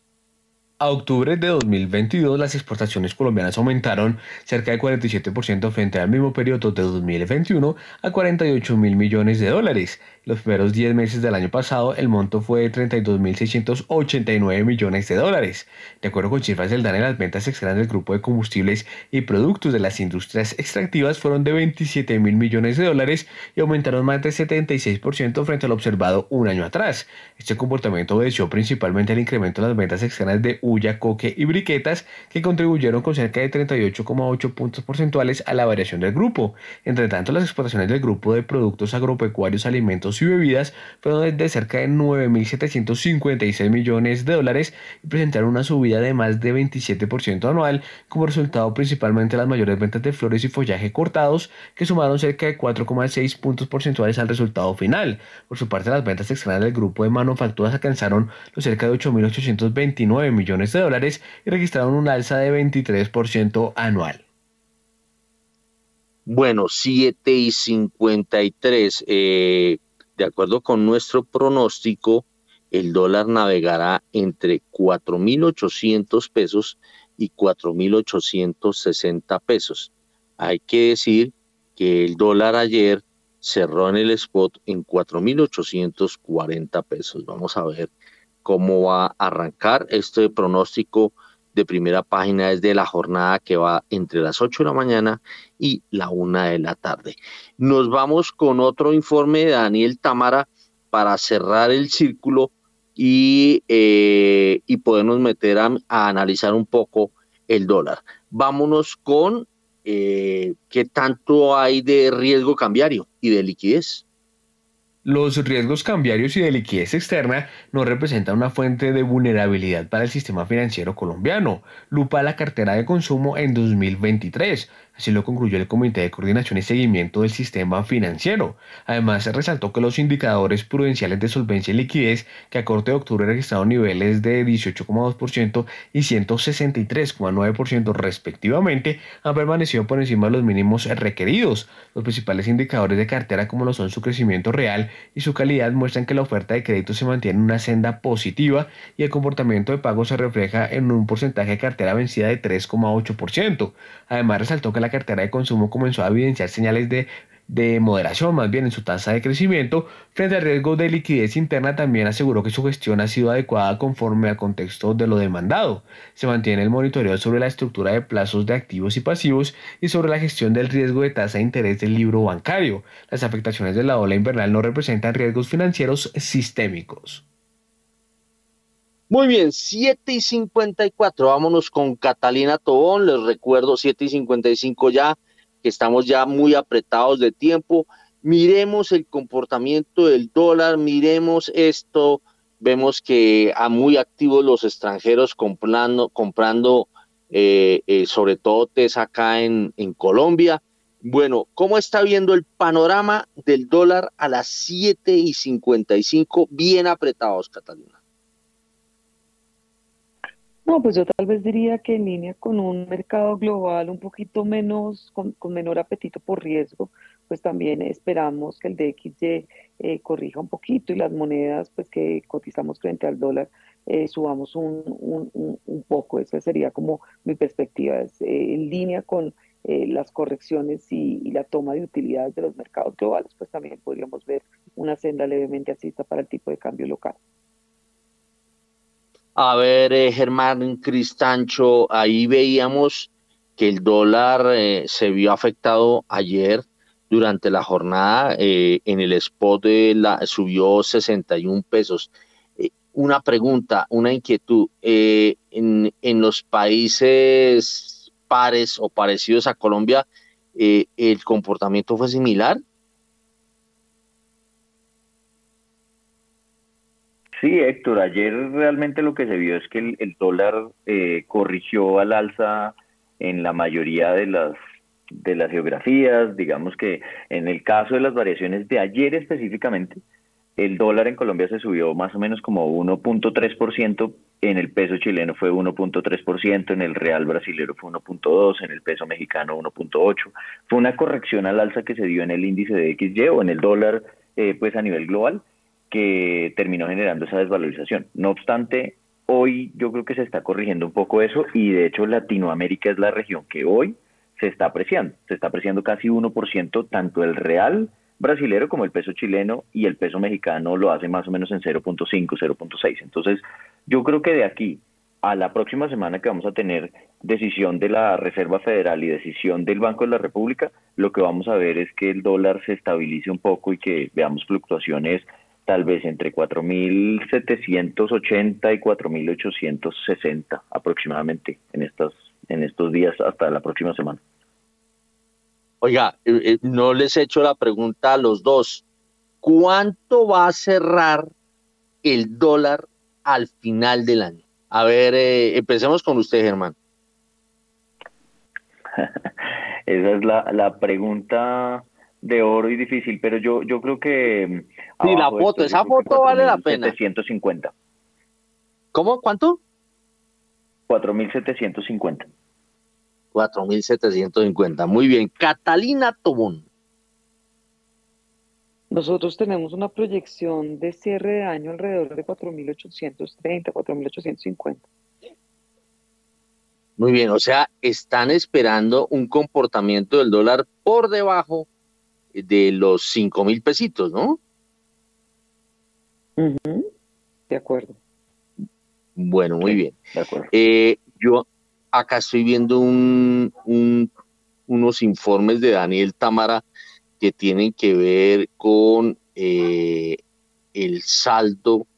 Espérenme un segundo que ahora se me perdió la información que tiene que ver con eh, los depósitos del tesoro, que es eso nos da más o menos una una como una visión de cómo va a ser el cierre en materia de liquidez de, de, digamos, de la economía.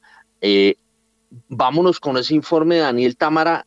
A noviembre de 2022, el saldo de los depósitos del Tesoro.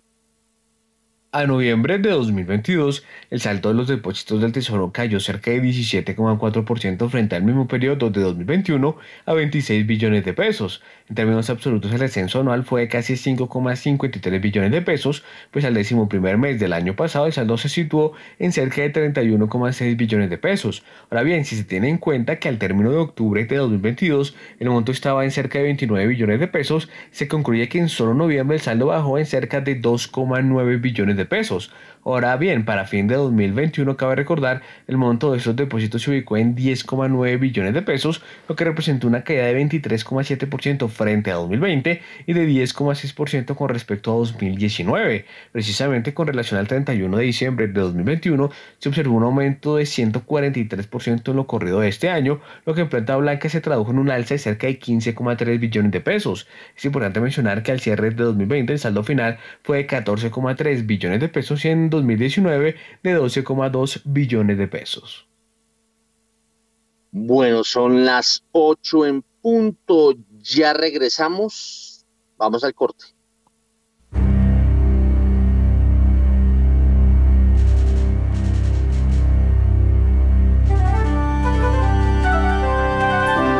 91.9 Javeriana Estéreo, Bogotá. HJKZ. 45 años. Sin fronteras.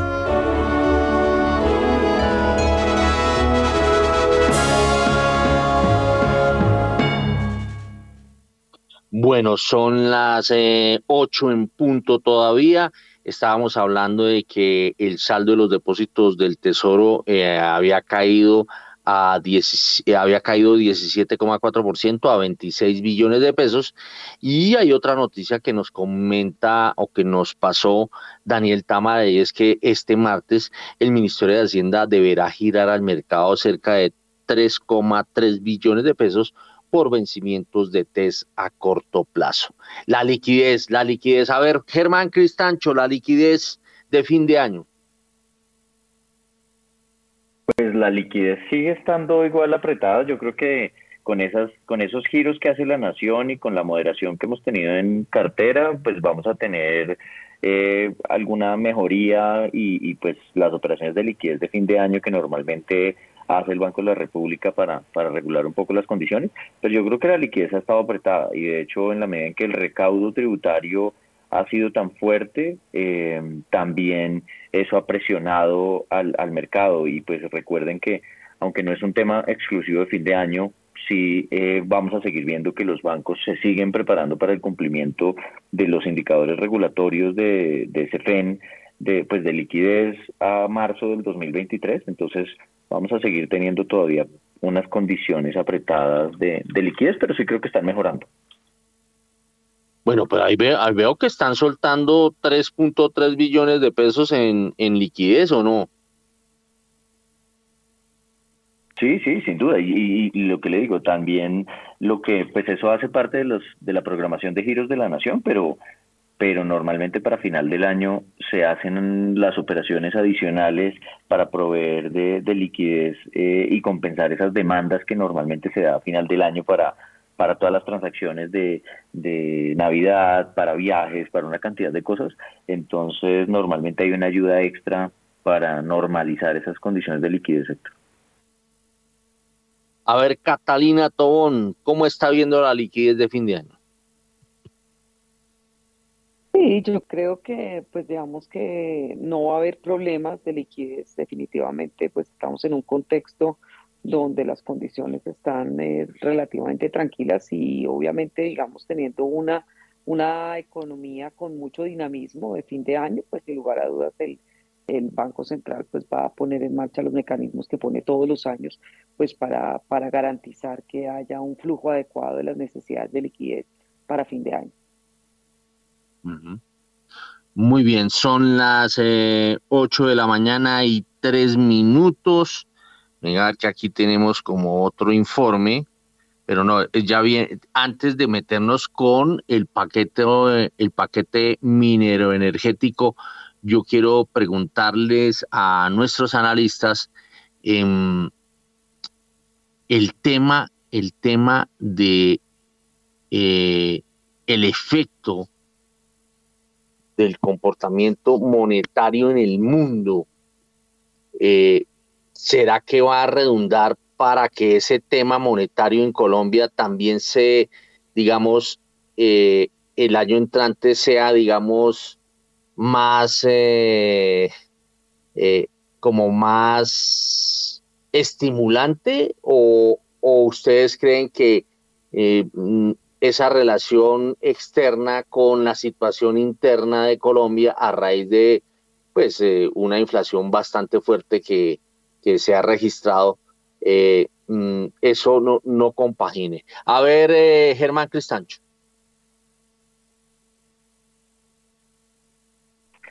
Héctor, pues lo que sucede a nivel externo es que la moderación de la liquidez tiene que ser mucho más grande. La, la expansión monetaria que hubo en Estados Unidos fue gigante, nomás en, en entre 2019 y 2020 finales, eh, incluso pongámosle 2021, la liquidez, la hoja de balance de la Fed pasó de 4 billones de dólares a más o menos unos 9 billones de dólares. Y en este momento eso es lo que les está creando un problema grandísimo de que a, a pesar de estar subiendo tasas de interés, el nivel circulante de liquidez sigue siendo muy amplio. Entonces, pues usted ya ve que la hoja de balance ha venido moderándose y que los esfuerzos que se están haciendo en Estados Unidos desde el punto de vista fiscal y desde el punto de vista monetario eh, son, de, son de contracción.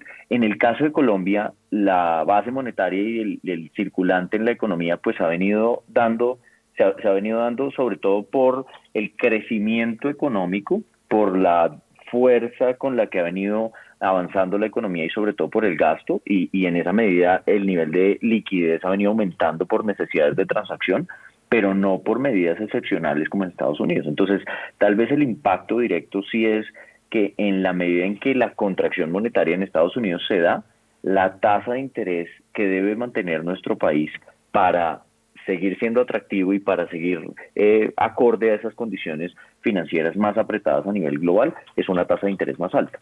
Y entonces ahí es donde yo veo que a pesar de que la tasa de interés, por ejemplo, en Estados Unidos eventualmente en el 2023 pueda empezar a bajar, en Colombia va a ser va a ser difícil. Vamos a tener y sobre todo en las economías emergentes va a ser difícil.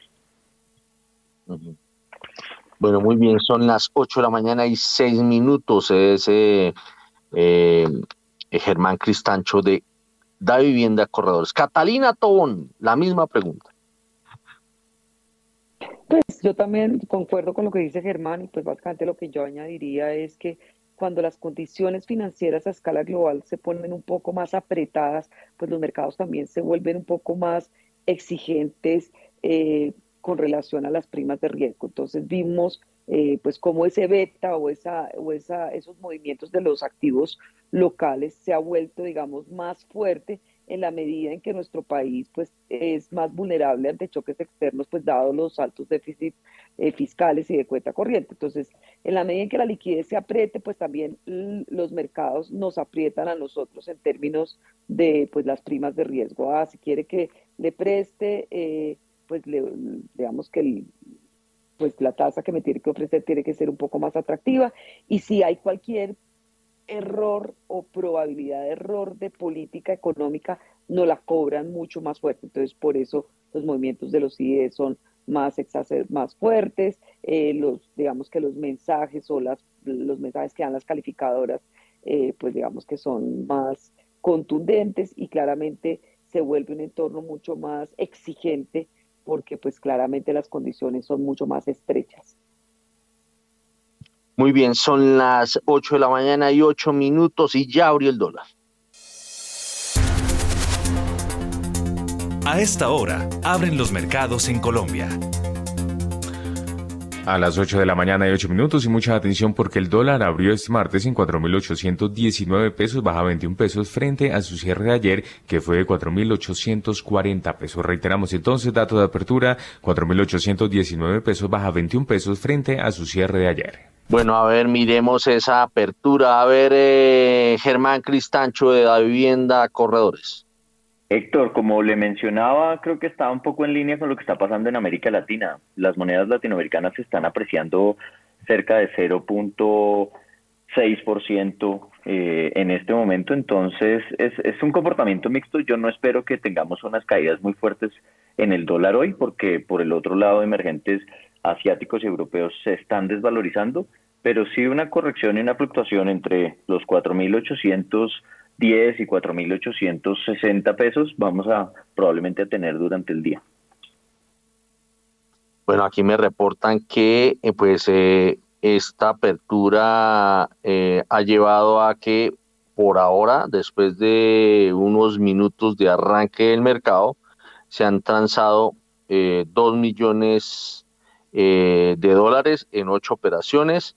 El máximo ha sido de 4.829, el promedio en 4.822 eh, pesos y repetimos, eh, había abierto en, en el mercado financiero en 4.819 pesos. Catalina Tobón, el dólar. Yo creo que el, el, el pivote o el digamos, el centro del tipo de cambio puede oscilar alrededor de 4.830 o 4.840. Creo que, pues, definitivamente el, apetito por riesgo esta semana tal vez ha, disminuido. Entonces, uno podría ver que pues eh, el sesgo puede ser levemente alcista en el corto plazo, pues dependiendo de cómo salgan esos, esos datos y cómo siga un poco la dinámica del mercado, de los mercados de mayor riesgo a escala global. Muy bien, son las 8 de la mañana y 10 minutos. Nos metemos con el paquetaco minero energético. La petrolera canadiense Gran Tierra Energy, con activos actualmente en Colombia y Ecuador, reportó este lunes que perforó recientemente cuatro prospectos independientes, dos en Ecuador y dos en Colombia, y los cuatro han producido petróleo de diferentes zonas del reservorio. De acuerdo con la compañía, estos resultados podrían ofrecer oportunidades de desarrollo futuro en 2023 y en años más adelante. 8 de la mañana y 11 minutos. Daniela, ¿más información hasta ahora? Con una inversión de 3.6 millones de euros, en el Colombia lanzó en el FLEX un proyecto que busca flexibilizar las redes de energía. El proyecto se ejecutará en la zona de la Sabana Norte de Bogotá, un área de creciente expansión con una alta demanda de energía que representa retos en términos de digitalización de la red, de acuerdo con la compañía, y además complementará el plan de construcción de nuevas subestaciones y potenciación de líneas en la zona.